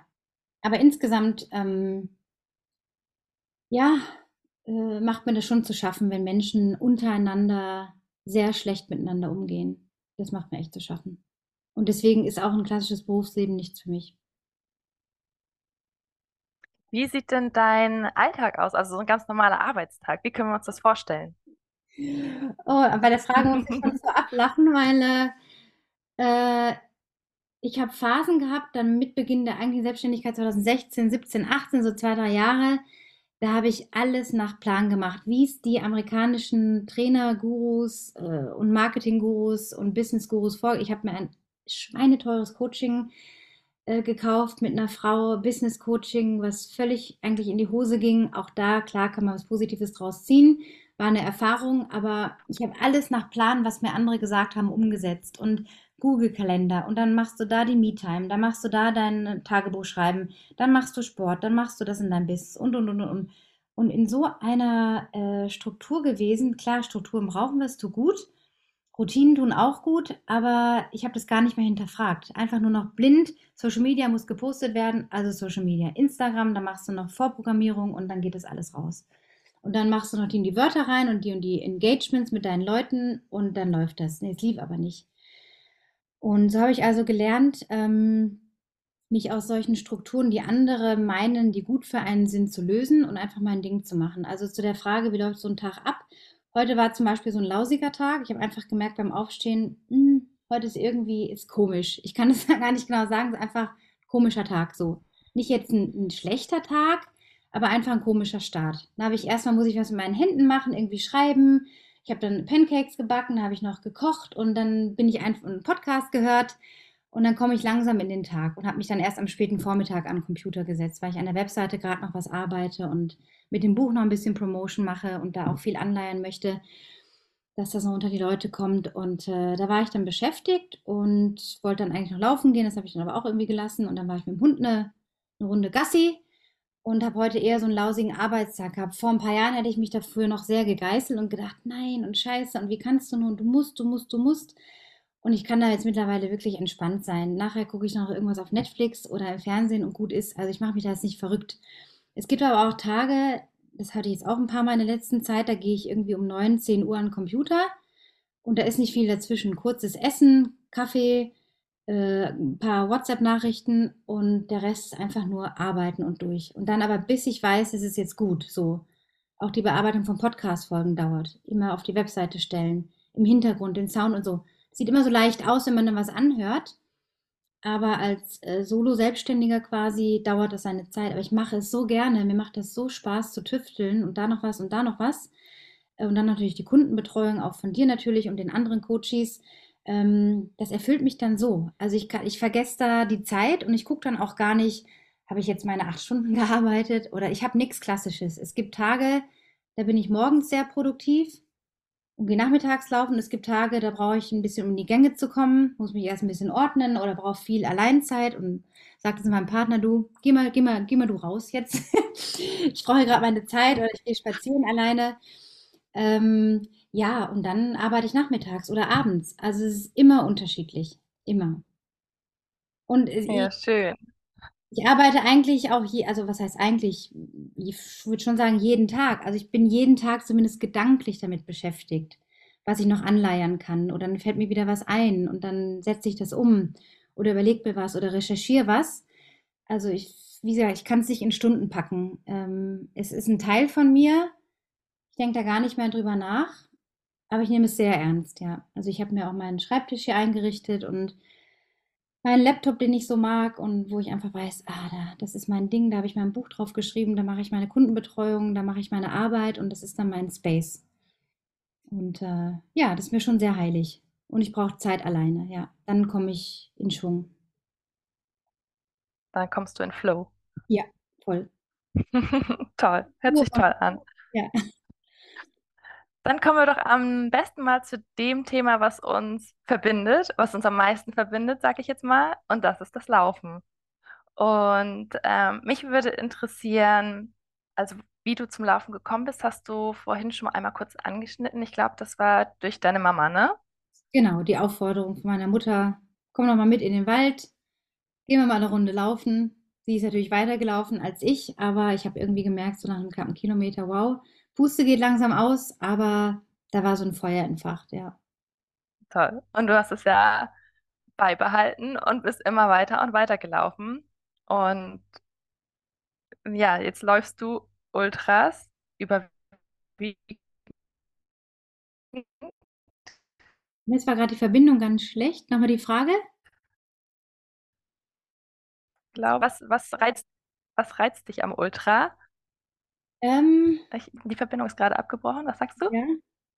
Hörst du mich jetzt? Jetzt höre ich dich, ja. Jetzt höre ich dich auch wieder. Ähm, was reizt mich? Boah, das ist echt eine gute Frage. Ich habe mir da vorab auch schon Gedanken gemacht. Ich glaube, durch das Laufen ist bei mir persönlich so, dass ich mich sehr lebendig fühle. Ich fühle mich dann so connected und so in Harmonie mit mir, auch in so einer gewissen Selbstwertschätzung. Selbstliebe ist jetzt vielleicht ein bisschen zu weit, aber so, einem, so einer Genugtuung mir selber gegenüber. Ich, ich bin gut zu mir, wenn ich laufe. Auch wenn ich nicht laufe, bin ich meistens gut zu mir. Aber ähm, das Laufen bewegt schon sehr viel. Und das Ultralaufen ist einfach eine geile Grenzverschiebung. Also ich gehe halt total auf, wenn ich, wenn ich weiß oder eben nicht weiß, was jetzt noch kommt.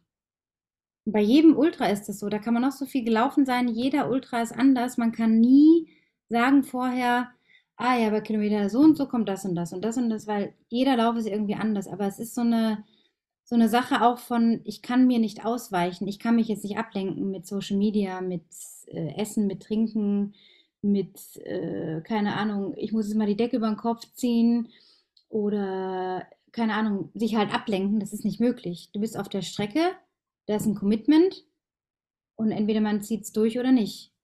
Und diese lange Auseinandersetzung mit sich selber, die bewegt schon was, ja. Also bringt viel auch in den Alltag an Ruhe und Gelassenheit und eigentlich können wir so viel mehr, als wir denken. Und ich habe jetzt auch null die Bohne irgendwie ein besonderes Talent oder so. Man muss einfach sehen, dass diese vielen Jahrzehnte jetzt einfach auch mit reinfließen, dass es mir jetzt ein bisschen leichter von der Hand geht, vielleicht mich auf eine Strecke vorzubereiten. Aber in meinen Anfängen habe ich auch viele Fehler gemacht und äh, trainiert wie eine Irre. So viel ist auch viel, ja, war es dann halt aber nicht. Und natürlich auch so eine gewisse Ruhe jetzt bekommen, auch je älter ich werde und merke, ja, ich muss schon auch haushalten. Also ich kann jetzt einfach nicht jede Woche 100 Kilometer abschruppen. Das geht einfach nicht. Und dennoch fühle ich mich so fit eigentlich wie nie. Also ich fühle mich noch viel fitter als vor zehn Jahren, vor fünf Jahren, vor 15 Jahren, äh, weil ich die richtige Dosis, glaube ich, schon immer benutze, ja. Und das auch jedem sagen würde, lauft nicht so viele Ultras im Jahr. Lieber das ganze Leben lang ein oder zwei im Jahr als drei oder vier Saisons, fünf oder sechs hintereinander, was ja viele Leute machen. Mhm. Ja, da müssen wir vielleicht nochmal eben kurz einmal für die, die sich da jetzt nicht so auskennen, eben einmal äh, erzählen, dass ein Ultra ist alles, was länger als 42,195 Kilometer ist, ne? Genau, ja, alles länger als also auch 43 Kilometer oder 42,2 wären dann, ja, übertrieben gesagt, aber ja, auch schon so ein 45er oder 50er, da kann man sich wirklich, äh, kann man schon sagen, man läuft Ultramarathons, ja. Wie lang war deine längste Distanz, die du gelaufen bist am Stück?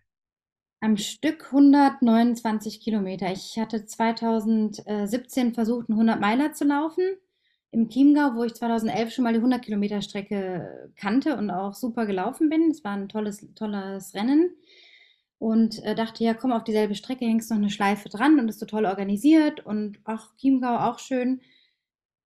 Und dann ging halt bei Kilometer 100 ging es einen Downhill runter und zack, fuhr es mir in mein rechtes Außenband, also ins ITB. Das ist auch so eine typische Läuferverletzung. Und nichts ging mehr und ich war dann in der Pampa, kein Netzempfang, kein Handyempfang und habe mich dann noch 29 Kilometer walken quasi ins Ziel irgendwie äh, geschleppt. Ja. Wow. Die längste Strecke am Stück. Ansonsten Etappenläufe so von 250 bis 350 Kilometer war das längste Mal, ja.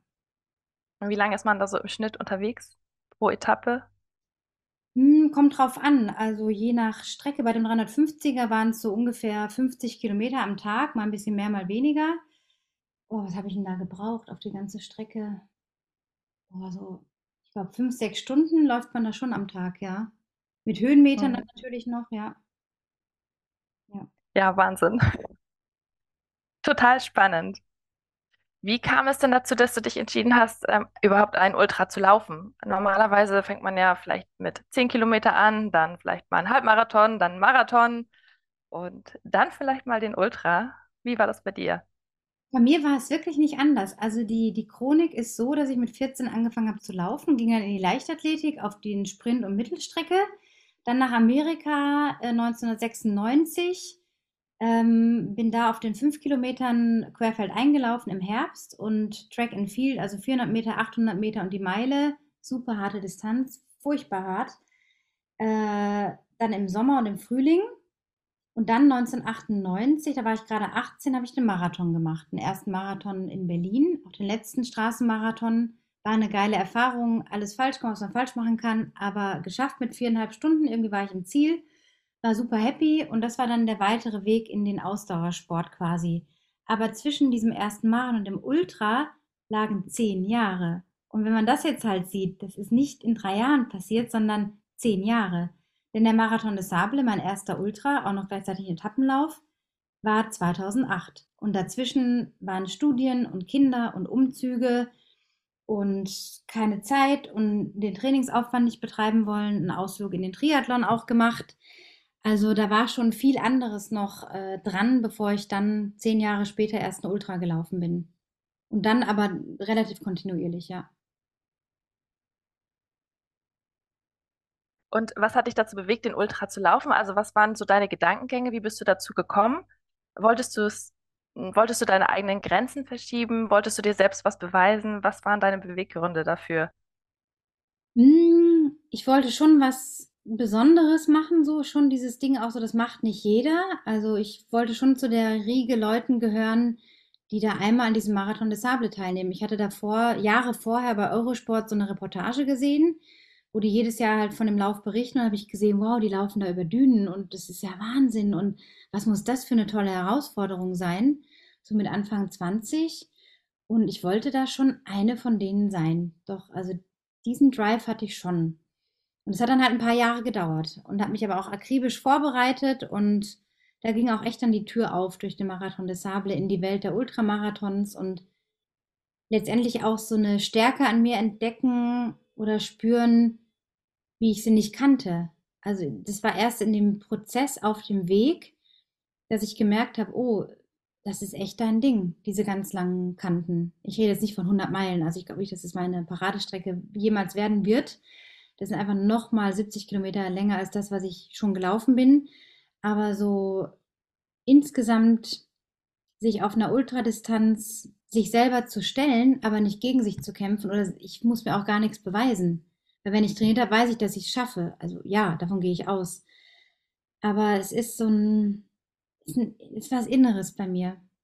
Also für manche ist es sicherlich vielleicht was Äußeres und oh, dann wirst du angehimmelt und so. Aber bei mir ist es schon was sehr Intrinsisches, ja. Vielleicht auch so eine Verarbeitung, so ein, so das kann mir keiner nehmen, ja. Ich habe schon viel Scheiße erlebt im Leben auch und viele ungute Sachen, die passiert sind, viele gescheiterte Beziehungen, seltsame Sachen, die passiert sind. Aber dieses Laufen, das kann mir einfach keiner nehmen.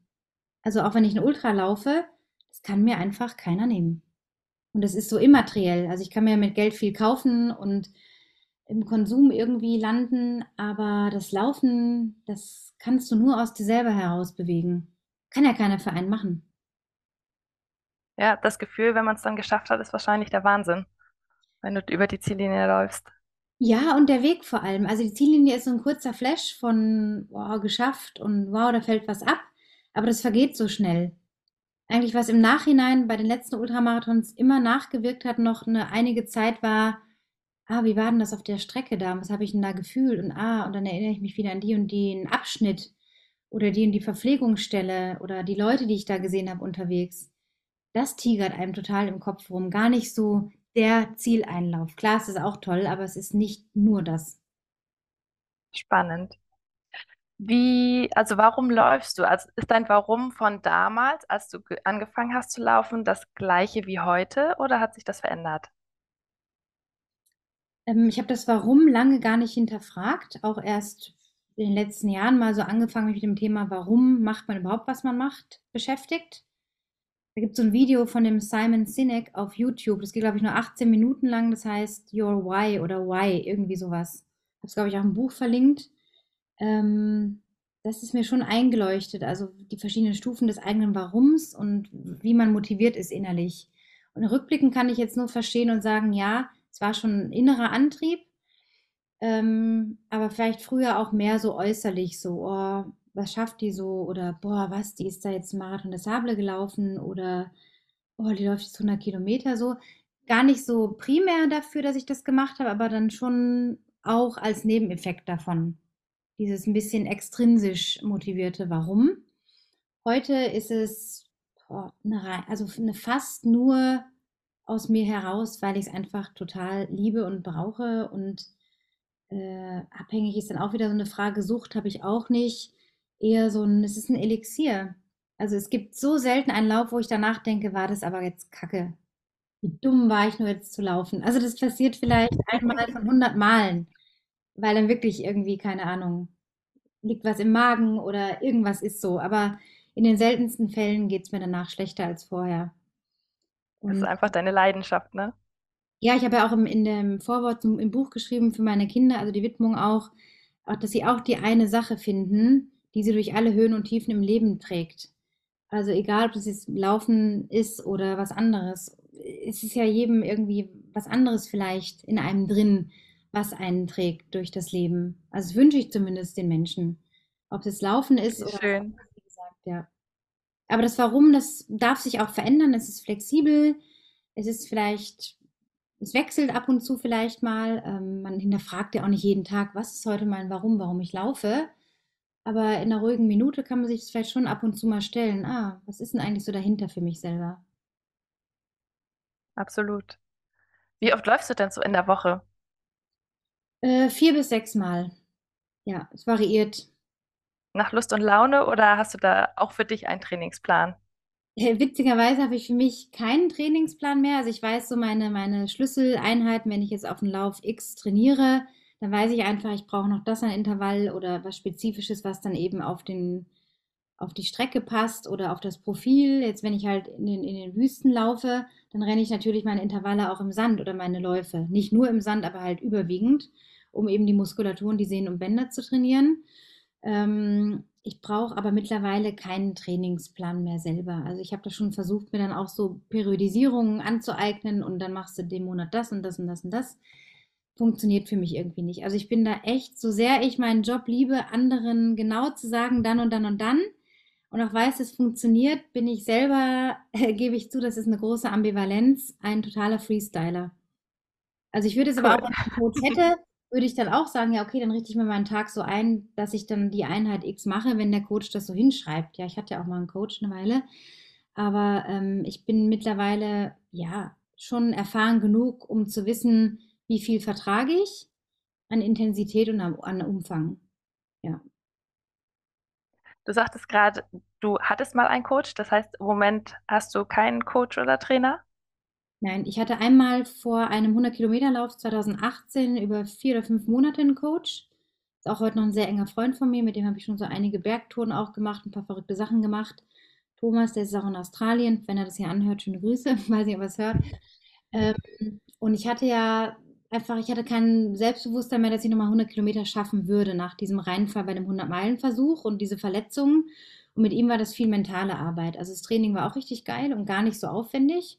Ähm, aber es war mehr das Mentale, also wieder ein Selbstvertrauen zu finden. Und das würde ich auch jedem raten. Oder deswegen nehmen ja Leute sich auch einen Coach. Wenn ich auch selber an dem Punkt wäre, wenn ich aus irgendeinem Grund merken würde, oh, irgendwie, ich habe das Gefühl, ich komme nicht über eine gewisse Schwelle hinaus oder ich komme nicht weiter oder ich werde nicht schneller oder wenn, wenn es mir wichtig wäre oder äh, ich möchte jetzt einen 100-Meiler wagen. Das wäre zum Beispiel auch was, wo ich sagen würde, da würde ich mir einen Coach nehmen, ein paar Monate.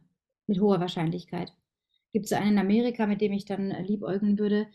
Ähm, das wäre einer, wo ich sage, okay, das kann ich mir vorstellen, für fünf Monate dann mal wirklich ganz strukturiert nach Plan. Das sind so Ziele, äh, das traue ich mir jetzt nicht zu, alleine darauf hin zu trainieren, auf so einen 100-Meiler. Nee. Und wie findest du dann deine Coaches? Oder wie hast du deinen Thomas den gefunden? Thomas kannte ich halt über einen Tailwind-Kontakt. Tailwind ist ja so ein äh, Sportgetränk, ein Elektrolytgetränk, das ich eine Weile vertrieben habe und wir haben uns telefonisch kennengelernt und sehr eng angefreundet und ist einfach eine enge Freundschaft geworden und äh, irgendwann hat er dann auch gesagt, ja, er coacht ja Triathleten und Läufer und Läuferinnen. Da habe ich gesagt, ah, okay, ja komm, dann machen wir das mal. Dann habe ich ihn gebucht, also richtig auch gebucht und bezahlt, weil ich finde immer, es ist ein anderer Wert, wenn man auch für etwas bezahlt. Ne? Das, das kenne ich ja auch von mir. Also der Wert des Coachings war mir auch mehr wert oder eine andere, äh, ein anderes Commitment, als wenn ich jetzt sage, ja, mein, mein Kumpel hat mir da jetzt in meinem Plan gemacht, ja, ach, heute habe ich keine Lust, was da drin steht, mache ich nicht so. Aber der Wert schon, wenn ich auch Zeit gegen Geld und Energie und so tausche, ist schon ein anderer.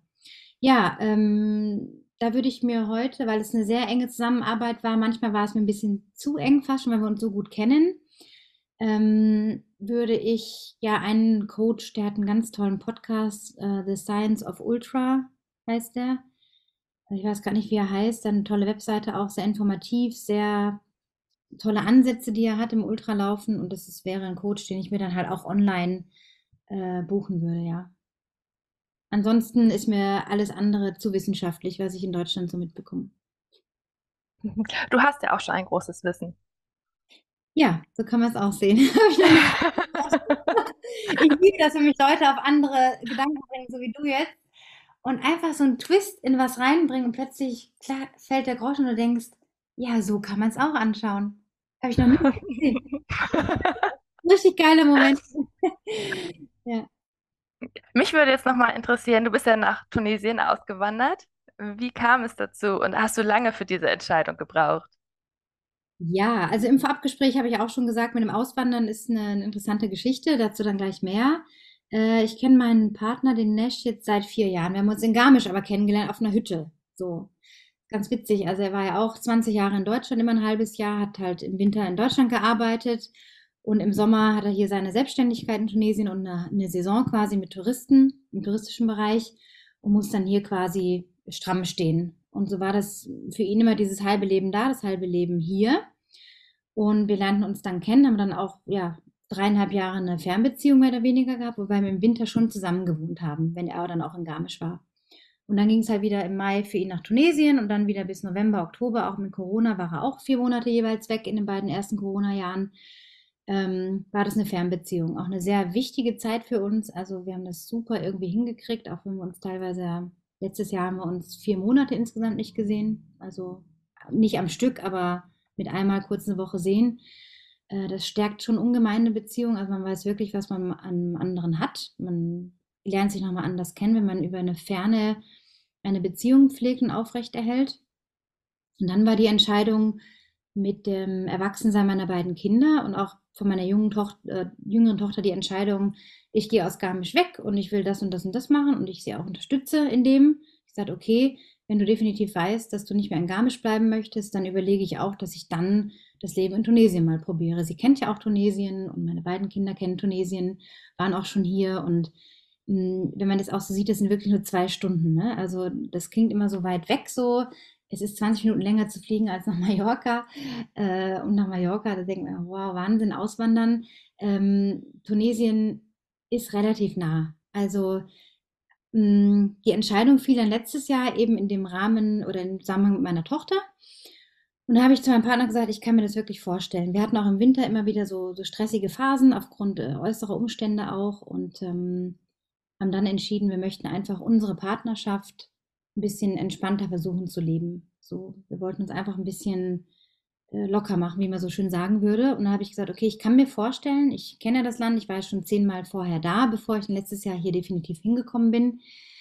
Äh, und habe gesagt, ich kann mir das vorstellen. Das ist so ein schöner Ort, ich fühle mich da zu Hause, unser Haus ist so schön, ist noch schön renoviert und die Familie ist hier von ihm. Alle Familienstrukturen, die ich nicht so habe, habe ich jetzt hier und ich bin da sehr willkommen, sehr aufgenommen. Ist auch nicht dieses klassische, da ist der Strandboy, der Araber und der macht dann irgendwie die Frauen klar und hat noch drei andere Frauen irgendwo. Und also ich sage immer, mein Partner ist eigentlich deutscher als ich bin und ähm, dann fiel die Entscheidung, ich komme hierher, habe dann Wohnung aufgelöst, Hund gepackt, mein kleines Autochen bepackt mit ein paar Kisten und Reisetaschen und bin dann Anfang September angekommen und habe gedacht, ja, jetzt bin ich erstmal gespannt, was hier läuft. Es waren noch sehr geschäftige Zeiten, äh, Saison noch in der Tauchschule, im Gästehaus.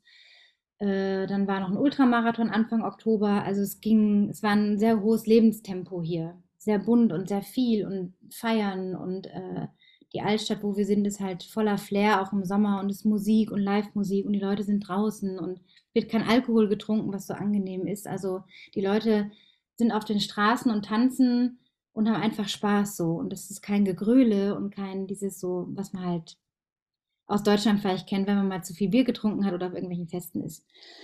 Ja, und auch einen Freundeskreis mir langsam hier aufgebaut und ähm, ja, die Entscheidung mit dem Auswandern, ich habe hab ich nie selber so gesehen, weil für mich ist Auswandern, dass man alle Zelte abbricht, wirklich alles radikal auflöst, kündigt, Sachen alle wegtut, äh, wirklich so einen Cut macht. Ich würde jetzt nicht sagen, dass ich mit Deutschland für immer einen Cut gemacht habe. Ich habe jetzt für einen Moment mal entschieden, auf unbestimmte Zeit bin ich jetzt mal hier. Ähm, aber nicht so dieses klassische Auswandern. Das würde ich jetzt gar nicht sagen. Ich glaube, von außen sieht es so aus, ja. Die ist jetzt einfach mal weg oder abgehauen oder was auch immer. Äh, aber ich würde es nicht ausschließen, irgendwann vielleicht mal wieder oder im Sommer, wenn es hier zu heiß ist, einfach wieder mal vier Wochen in Deutschland zu sein oder in die Berge zu fahren und äh, da einfach dann auch zu sein, weil ich habe meine Arbeit im Laptop und kann das dann auch machen. So diese, diese Form der Freiheit. Ähm, ja, und die Entscheidung hat sich wirklich als gut entpuppt. Also ich bin hier wirklich zufrieden. ist nicht immer dieses riesige Glück und immer nur glücklich sein, nein, aber es ist so eine, eine, eine tiefere innere Zufriedenheit durch das Klima, die Wärme der Menschen. Die Menschen bewegen sich langsamer hier. Man ist nicht so in dieser deutschen Eile, sage ich jetzt mal, in diesem hektischen und schnell und husch und so. Das Essen ist sehr köstlich. Ich äh, bin total gesund, irgendwie seit ich hier bin. Ähm, ja, und mental tut mir das auch gut, das Licht einfach, ja. Also für die mentale Gesundheit ist Licht einfach, wenn du jeden Tag dieses helle Licht tanken kannst, einfach super. Ja. Schön. Da, du hattest ja gerade schon deinen Partner erwähnt. Ist es dir denn bei deinem Partner wichtig, dass er genauso sportlich ist wie du? Weil Sport nimmt ja schon einen Großteil deines Alltags ein.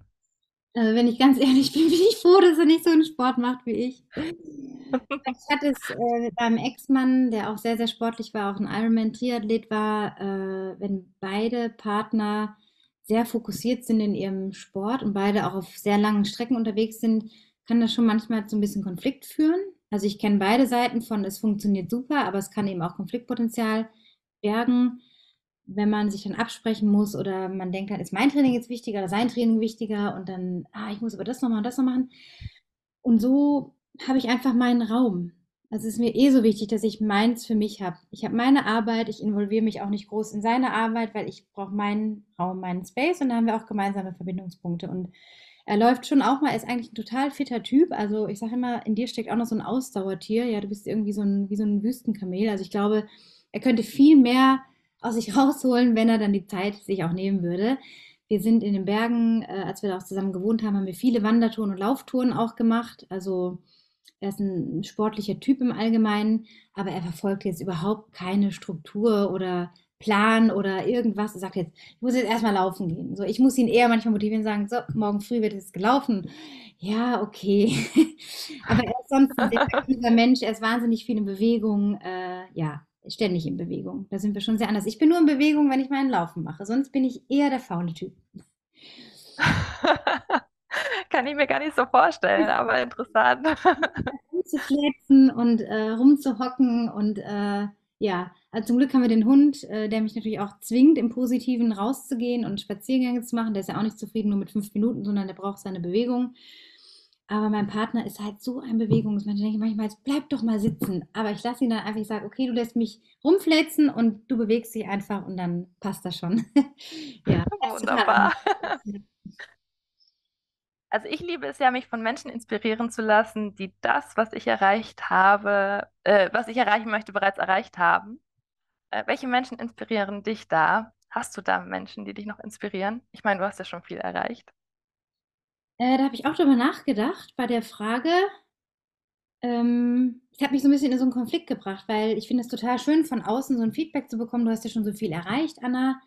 Und ich selber muss ehrlich sagen, finde das wirklich nicht so sehr. Also ich habe, ja, ich bin ein paar Ultramarathons gelaufen. Ich will das alles nicht runterspielen oder so, aber ich denke immer, oh Mensch, jetzt bist du 43, wirst bald 44, langsam wirst du schon so ein bisschen so alt. Langsam kommt schon so, Gott, ich, ich fühle mich irgendwie wie 30 so und denk so, oh Gott, eigentlich will ich noch so viel erreichen und jetzt auch beruflich mich noch mehr verwirklichen die nächsten Jahre und denkst so, eigentlich habe ich noch gar nicht so viel erreicht. Also bei mir ist eher immer so, nee, das kann noch mehr sein. Aber schön, dass es von außen so, äh, dass du das so siehst. Freut mich. Ja, ähm, Leute, die mich inspirieren. Da habe ich aufgeschrieben. Es gibt eine Ultraläuferin, die heißt Lizzie Hawker. Und Lizzie Hawker war 2006, 7, 8 eine meiner großen Inspirationsquellen, auch darüber hinaus, die Jahre später auch noch. Sie hatte einen Laufblog Sie hat den UTMB, das ist ein ganz äh, weltweit anerkannter Lauf, die inoffiziellen Langdistanz-Weltmeisterschaften im 100-Meilen-Lauf, einmal um den Mont Blanc, findet jedes Jahr statt. Und Lizzie ist äh, fünfmalige Gewinnerin. Und ich habe sie damals immer voller Bewunderung, weil sie so eine bodenständige, so eine zurückhaltende Person ist, die sich nicht irgendwie ins Licht drückt oder versucht, sich darzustellen, weder auf Social Media noch damals. Also eher oh Gott, lasst mich alle in Ruhe und hat halt für The North Face ist sie gelaufen und hat so viel erreicht und ihr Blog war immer so so schön geschrieben, wie sie durch die Berge gelaufen ist und da waren keine Zeiten, keine Höhenmeter, keine Durchschnitte drin, sondern die Erfahrungen, die haben mich so inspiriert, selber in die Berge zu gehen.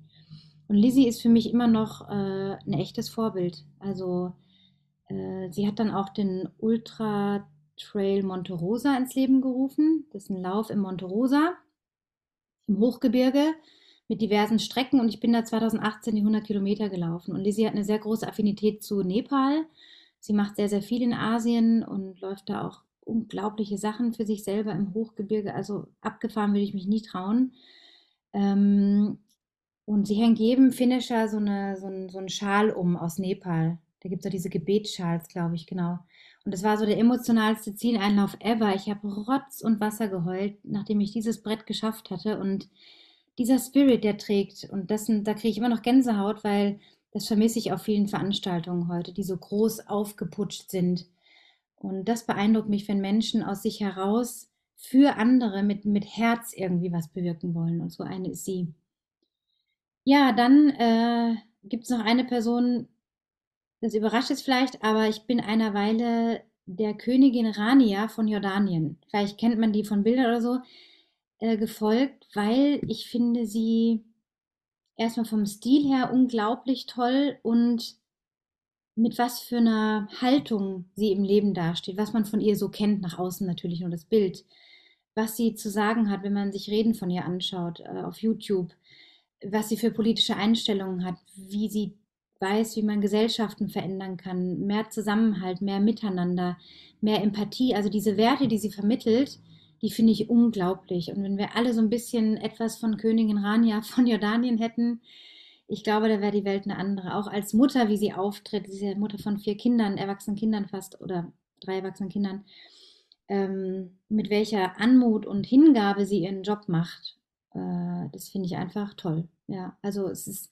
keine Influencerin oder irgendjemand aus dem Fernsehen, die mich irgendwie inspirieren. Es sind auch Leute wie du und andere Menschen, Freundinnen, so, die einfach immer so ein bisschen das andere im Leben suchen, die ein Interesse haben, wie kann ich was entwickeln, wie kann ich weiterkommen, die, die wissen wollen, die herausfinden wollen, die mit so einer Neugier durchs Leben gehen. Das sind Leute, die mich inspirieren.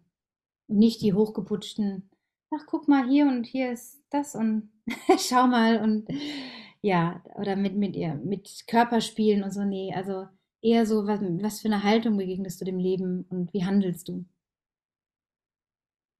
Schön. Hast du denn noch große Ziele, Träume, Visionen? Also hast du wahrscheinlich schon, aber magst du uns auch daran teilhaben lassen? Ja, also ich bin sehr viel in Bewegung im Kopf, im Hirn. Ähm, manchmal muss ich dann auch richtig mich reinspüren, was jetzt davon auch wirklich ist, was ich machen möchte und was nicht. Ähm, dafür ist auch die Geldfrage immer so eine Sache. Also für mich ist auch Geld sowas oder den Antrieb auch Geld zu verdienen, weil ich einfach Erlebnisse davon mir erschaffen möchte. Ich möchte zum Beispiel unbedingt mal in die Mongolei. Ich möchte unbedingt mal drei, vier Wochen mit Rucksack so ein Trekking durch die Mongolei machen. Am liebsten mit meinem Partner natürlich oder auch alleine.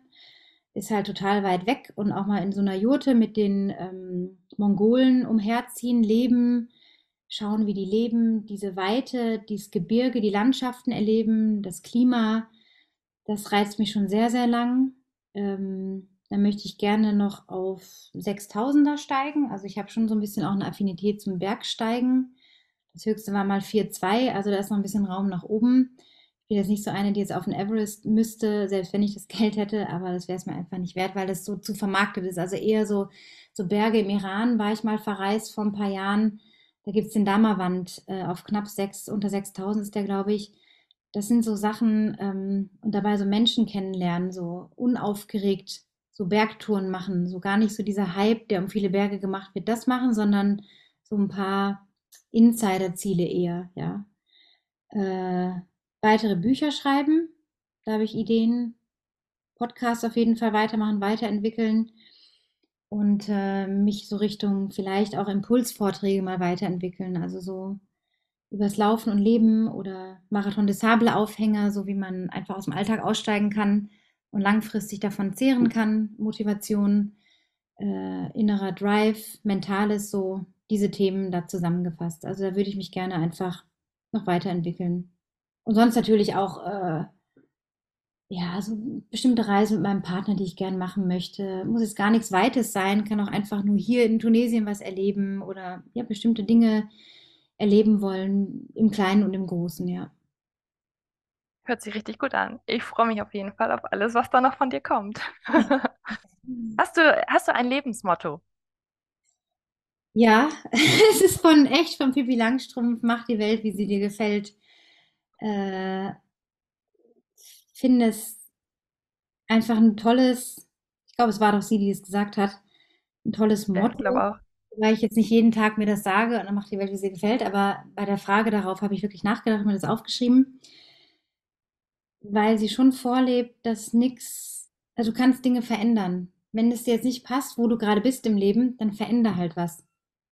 Wenn du schon immer davon träumst, eigentlich woanders zu wohnen, weil du der weißt, du brauchst das oder das oder das um dich rum, dann erschaffe die Umstände. Ich habe auch, ich sage immer, ich habe keine besonderen Talente oder andere Fähigkeiten oder stehe jetzt über den Dingen anders als andere. Ich war auch in einem völlig normalen Leben. Ich hatte nicht die besten Voraussetzungen, hierher zu kommen. So auch viel Trubel und viel Chaos und viel Bewegung letztes Jahr gewesen. Es war nicht leicht. Und ich habe trotzdem gesagt, okay, ich habe da ein bisschen was auf, auf der Seite liegen an Geld. Äh, ich kann jetzt auch ein bisschen das, davon leben. Es kommt da auch Geld rein. Ähm, also Dinge auch mal wagen und zu wissen, es geht immer irgendwie weiter. Das ist so wichtig. Und die Welt, wie sie dir gefällt.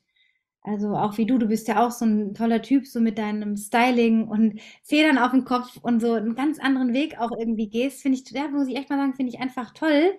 So, du machst ja auch die Welt Dankeschön. Ja, und das die Menschen, ich glaube schon, dass wir einfach dann vielleicht ein bisschen weiter im Leben kommen, als so immer stoisch dieses äh, klassische Bild zu leben und sich auch zu fragen, wie will ich als Familie leben, wie will ich als Partner in der Partnerschaft leben, wie will ich überhaupt leben? Das sind so wichtige Fragen, wie man sich die Welt machen kann, wie sie einem gefällt. Toll. Nun, also es ist ja eigentlich dein Podcast, aber da ich dieses Interview ja jetzt leite, hast du noch etwas, was du gerne deiner Community mitteilen oder mit auf den Weg geben möchtest? So zum Abschluss. Ähm, ja, wirklich dran zu bleiben an einem Ziel, also auch mit einem höheren Ziel mal anzufangen, aber auch gewillt zu sein, die Arbeit dafür zu tun, um zum nächsten Ziel erstmal zu kommen. Dass man auch was Übergeordnetes haben kann, aber dass man mit viel dranbleiben und Willen und gewissen Strukturen und äh, strukturiertem Training, vielleicht auch in den meisten Fällen, einfach dahin kommen kann, wenn einem das wichtig ist. Also nicht gleich den Mut verlieren oder denken, oh, andere sind besser oder man ist jetzt vielleicht nicht, äh, hat jetzt nicht den idealen Körper oder so. Das spielt alles gar keine Rolle.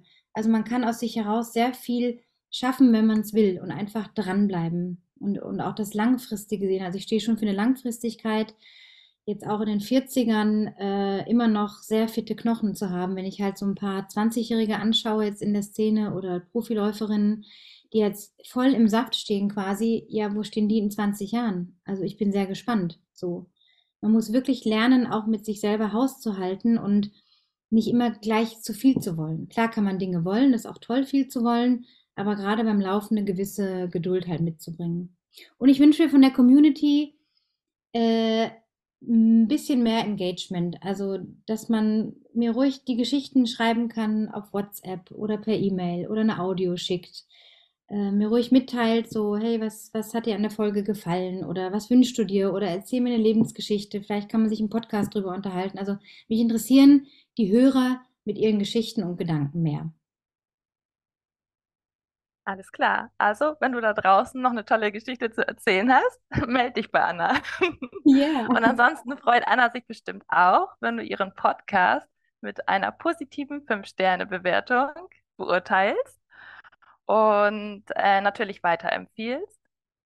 Und ich danke dir auf jeden Fall für deine Zeit und für dieses tolle Interview und deine offenen und ehrlichen Antworten. Ja, vielen Dank, liebe Sabrina. Ich muss auch an dich jetzt an der Stelle gleich ein Kompliment loswerden, wie toll du das Gespräch geführt hast. Ich habe mich so wohl gefühlt, so wie, als könnte ich dir jetzt gerade alles so erzählen. Ich habe gar nicht irgendwie dran gedacht, ah, das hören jetzt noch so und so viele Leute, sondern es war einfach so ein Gespräch wie bei so einem virtuellen Kaffee oder Gläschen Wein am Abend oder so, äh, wo man sich Dinge aus dem Leben erzählt. Und dass du diesen Raum schaffen kannst, ähm, finde ich total schön. Also dafür ein ganz herzliches Dankeschön und auch ähm, wie du dich ausdrückst und Sachen auf den Punkt bringst und so total aufmerksam die ganze Zeit warst. Das fand ich jetzt sehr, sehr bereichernd. Vielen Dank.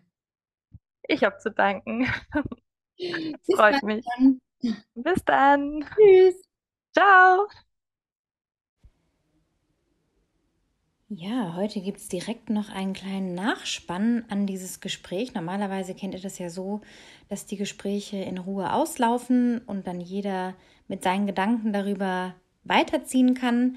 Heute möchte ich einen kleinen Nachtrag machen, denn ich lag tatsächlich in der Nacht nach dem Interview, also von Freitag auf heute Samstag, etwas wach, denn hier gab es ein riesiges Gewitter mit ganz viel Regen und langem, langem Donner und Blitzen. Also es war total verrückt.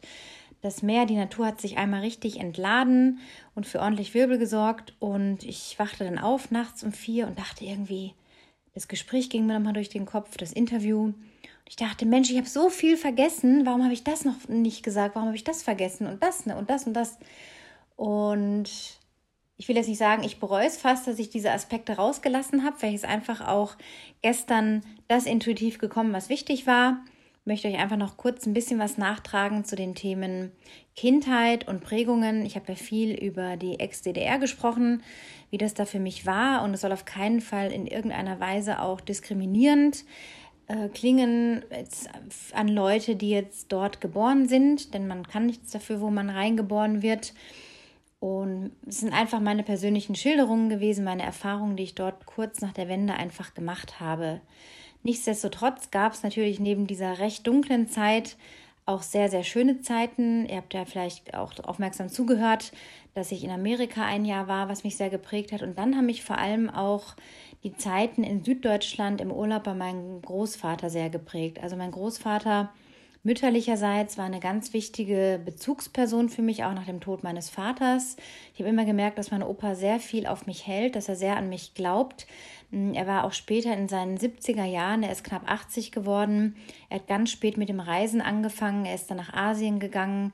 Er war fast in der ganzen Welt unterwegs, hat dort so ja geschichtliche, historische Fahrten und Reisen gemacht, was total faszinierend war, denn er hat in seinem kleinen Büro dann immer stundenlang, tagelang, wochenlang Fotoalben angelegt und in feinster Arbeit diese Fotos ausgesucht. Ich durfte ihn öfters auch zum Fotografen begleiten, damals noch in der klassischen Filmentwicklung, wo man mit der Lupe dann vom Negativ quasi die Fotos aussuchte und habe ihm dann stundenlang zugeschaut, wie er mit feinster schwarzer Schrift, mit einem speziellen Schri äh, Stift diese Alben beschriftete und ganze Geschichten erzählte. Also auch das gehört definitiv zu den sehr wichtigen Phasen in meinem Leben. Auf der Schwäbischen Alb bei Ulm lebte er und in jeden Ferien war ich quasi bei ihm und verbinde damit eben auch ganz viel Kraft und Energie und auch ein gewisses Selbstvertrauen, was ich aus dieser Zeit mit und bei meinem Opa da erleben durfte. Das wollte ich euch noch nachtragen.